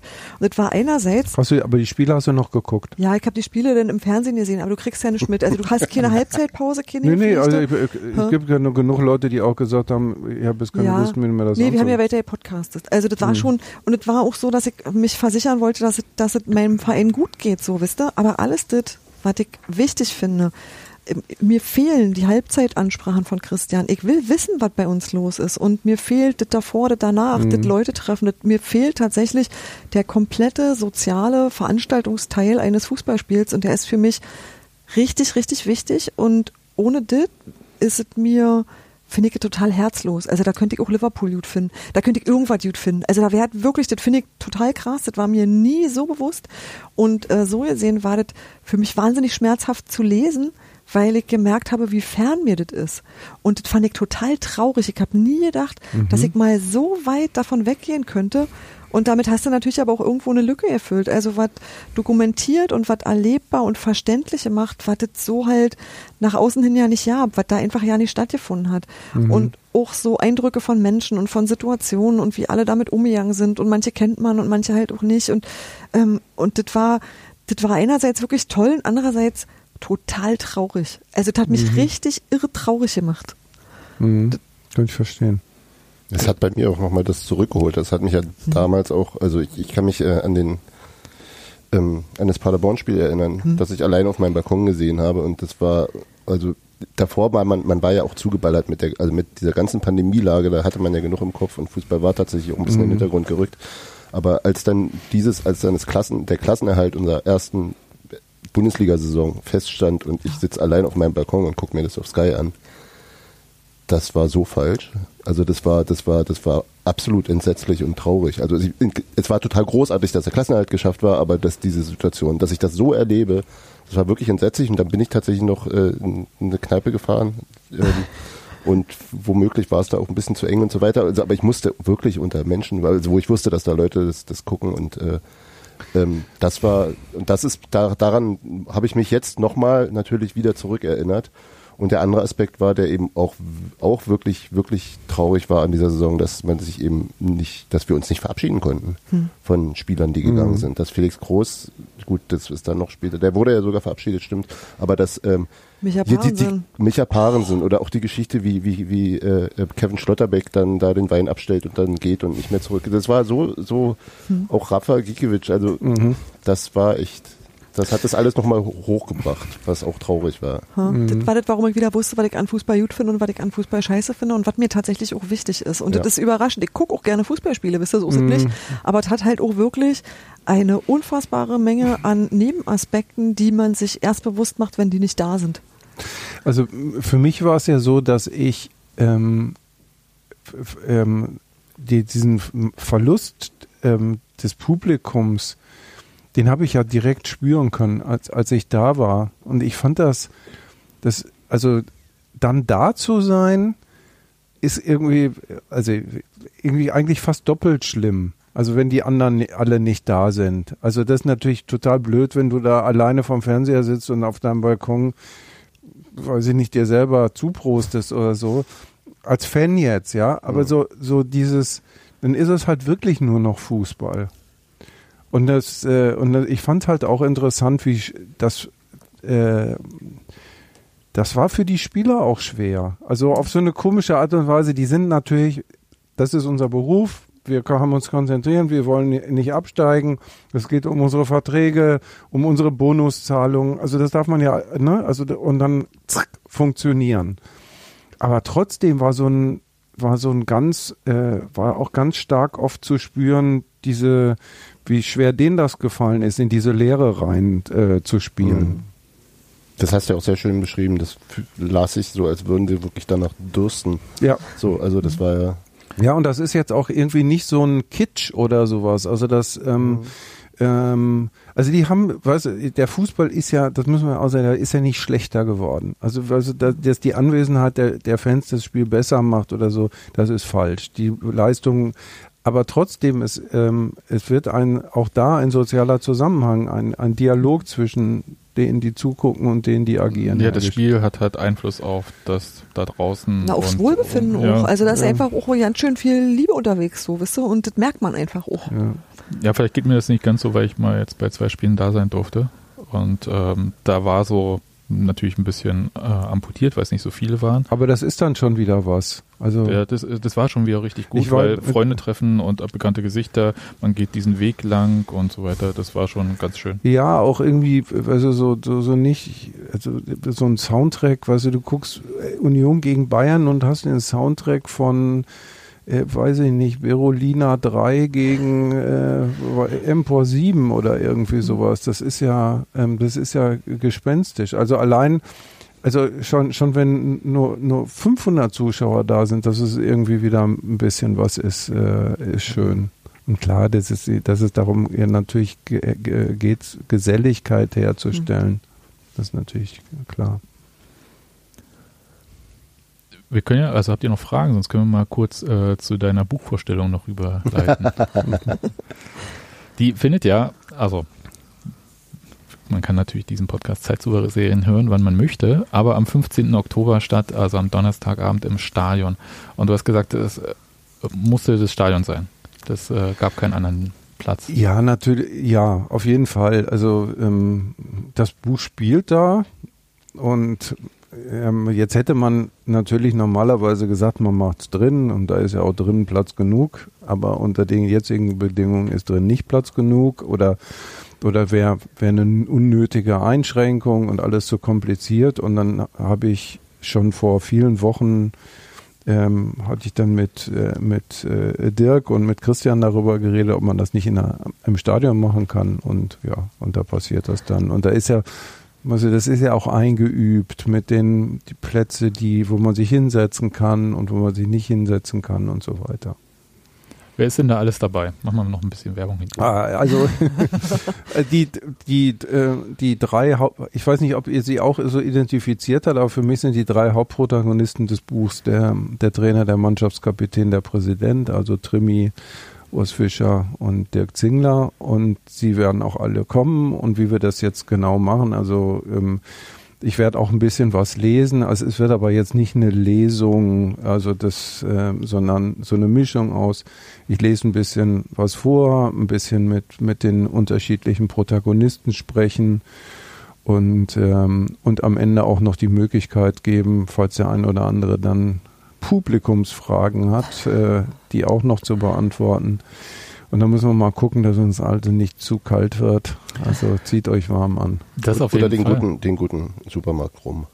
Ja, genau, den Supermarkt rum, äh, der eine äh, bestimmte Rolle spielt. Don Papa. Don Papa, da muss ich mal gucken. Ähm, auf jeden Fall aus dem abgeschlossenen Schrank, das ist wichtig. Und im Rewe. Aber ähm, eine Frage, die uns eine, Ich habe ihn bei Rewe übrigens einen abgeschlossenen Schrank noch nicht gefunden. Das kommt immer auf den Rewe an. Manche ja, okay. Rewe, Reves haben nicht so ein Publikum, sagen wir mal. Ja, hier in Mitte ist der Rewe sowieso anders sortiert. Ich kann es schon sagen, weil ich den Rewe hier mit Pankow vergleiche, ist das völlig anderes hier. Okay. Ähm, aber ähm, Conny, eine Hörerin von uns, hat eine Frage gestellt. Und die ist wirklich wichtig jetzt in Bezug auf diese Buchvorstellung am Donnerstag. Wie willst du verhindern, dass du dabei eisgekühlter Bummelunder singen musst? Wir dürfen nicht singen. Das ist kein Sport. Ich habe geguckt, ich, ich, habe ja diese Infektionsschutzverordnung äh, sehr genau dann gelesen, nachdem der Tagesspiegel darauf aufmerksam gemacht hat. Und das gilt nur für Sportveranstaltungen übrigens. Hm, äh, weil dann singen ja am Ende alle mit und dann haben wir ein Superspreader-Event. Hm. Ehrenargument. Nee, ganz im Ernst jetzt. Ja. Also ähm, ich bin, bin gerne bereit, mich immer zum Deppen zu machen oder sowas. Also ähm, aber ich weiß nicht, ob es so eine gute Idee ist. Hm. Nee, also. Also muss ich jetzt echt ein bisschen den, den Spaßverderber. Nee, geben. ist auch völlig okay. Äh, den habe ich ja äh, im Blog auch schon gegeben. Insofern ist das, äh, kann ich jetzt auch nicht sagen, jetzt, äh, da wird aber jetzt hier fleißig gesungen oder so. ähm, oder die, äh, Dirk Zingler hat äh, über politische Allianzen die Infektionsschutzverordnung schon wieder ändern lassen. Das kann ja auch alles möglich sein. Der alte Strippenzieher. Mhm. Genau. Ich, ähm, ich freue mich da übrigens wirklich richtig drauf. Also das, ähm, also weil weil es natürlich jetzt auch so wenig Gelegenheiten für Lesungen gibt, sonst unter, unter Nicht-Corona-Bedingungen hätte es bestimmt viele äh, Buchhandlungen in Brandenburg und vielleicht auch irgendwie weiter weggegeben, die sagte, kommen wir mal vorbei und ähm, ich finde, ich lese eigentlich ganz gerne, äh, weil man da auch immer ein ganz gutes Gefühl dafür kriegt, was gefällt den Leuten oder wo steigen sie aus. Das erfährt man dann manchmal auch leider, aber wo, wo man so, so kriegt, so ein Gefühl dafür kriegt, äh, wo man sie mitnehmen kann. Ich weiß nicht, ob das draußen in so einem Stadion äh, funktioniert. Das werden wir dann sehen. Das könnt ihr mir dann hinterher, könnt ihr mir dann hinterher sagen. Obwohl meistens merkt man es auch schon, wenn man, wenn man da sitzt und liest. Naja, wenn Rum ausgeschenkt wird, dann geht's auf jeden Fall. Und ähm, was Der Zingler, Don Papa für alle. Genau, Dirk schließt den Schrank auf. Genau. In Wirklichkeit ist das eigentlich so ein Container am Stadion. Aber ähm, was hast du denn jetzt als nächstes vor oder machst du jetzt erstmal Buchpause? Ähm, ich habe so ein paar Ideen, aber ich davon ist noch ähm, noch keine spruchreif und es ist halt ja im Moment auch echt mit dem Recherchieren schwierig. Ja. Also ähm, also ich kö- könnte jetzt zum Beispiel diese, ich hatte das ja anfangs gesagt, da mit dem englischen Fußball, das ist so ein Thema, was mich ähm, was mich sehr interessiert. Also weil ich irgendwie mit der Liebe zum englischen Fußball aufgewachsen bin und aber auch gleichzeitig so, da ist, das ist ja auch quasi eine komplett entfremdete Fußballwelt. Ähm, und das irgendwie in so einer über Reportagen und so zu beschreiben, das würde ich schon gerne machen, aber das ist, das geht halt nicht jetzt gerade. Mhm. Also das ist das Problem. Und Ja. ähm, Nee, sowohl mit Reisen als auch sonst Genau. irgendwie. Und es, ähm, ja, es gibt, ein historisches Thema, das mich interessieren würde. Es gibt jemanden, über äh, den ich gerne eine Biografie schreiben will, sage ich aber nicht, wer es ist. Und, ähm, äh, und also da, aber das ist alles gerade, muss ich mich halt ein bisschen ausruhen. Weil, also hört sich jetzt doof an, das war echt anstrengend. Äh, Das glaube ich. Das ja. glaub Du, ich. meine Familie hat mir hinterher verboten, sowas jemals wieder zu machen. Genau, in der Buch schreiben, ja. Aber Christoph hat ja schon Erfahrung, er hat ja mehr als eins geschrieben. Aber, es, äh, aber das ist sicherlich das Buch, in dem am meisten Zeit auch steckt. Zeit ste- steckt. Also ich habe so na, natürlich so Bücher wie Fußballmatrix und Matchplan und so, da, da steckt ich vielleicht insgesamt auch viel Zeit drin, aber natürlich viel gestreckter. Dann fährst du mal dahin, dann fährst du mal dahin. Das ist dann teilweise auch verbunden gewesen mit Recherchen, die ich sowieso gemacht habe. Und ähm, aber jetzt so en, en bloc äh, war das schon, äh, war das äh, mit weitem Abstand der, der größte Aufwand. Aber also das ist überhaupt gar keine Klage, äh, sondern das, äh, ich habe das ja schon gesagt, das ist eine Chance, wie man sie einmal im Leben bekommt. Und bist du jetzt bei Elf Freunde der Union-Beauftragte? Ähm, heute hatten wir, gab es in der, in der Redaktionssitzung, ähm, die natürlich auch bei Zoom stattfand, irgendeinen Themenvorschlag und dann, dann rief sofort einer, wir hatten zu viel Union in der letzten Zeit. Okay. Das zum Thema Gegenbewegung. Alles klar. Bloß weil Philipp Köster uns nicht mehr dahin kann. Das stimmt doch gar nicht. Also ich, ich fange jetzt hier keine Verschwörungstheorien an. Nein, war ein Ähm, Witz. Also das ist ja das ist Blödsinn. So, dann äh, Christoph, äh, vielen Dank, dass du äh, den Weg hier an diesen äh, Ort gefunden hast in Mitte und äh, dass wir dieses Gespräch machen konnten. Und alles Gute dem Buch. Ja, Ja, und vielen Dank fürs Buch. das war wirklich, also es stimmt schon, so wie Steffi gesagt hat, das hat uns äh, den restlichen Teil der Saison nochmal zurückgegeben. Okay, schön. Äh, danke. Äh, danke für die Einladung. Äh, danke für das schöne Gespräch.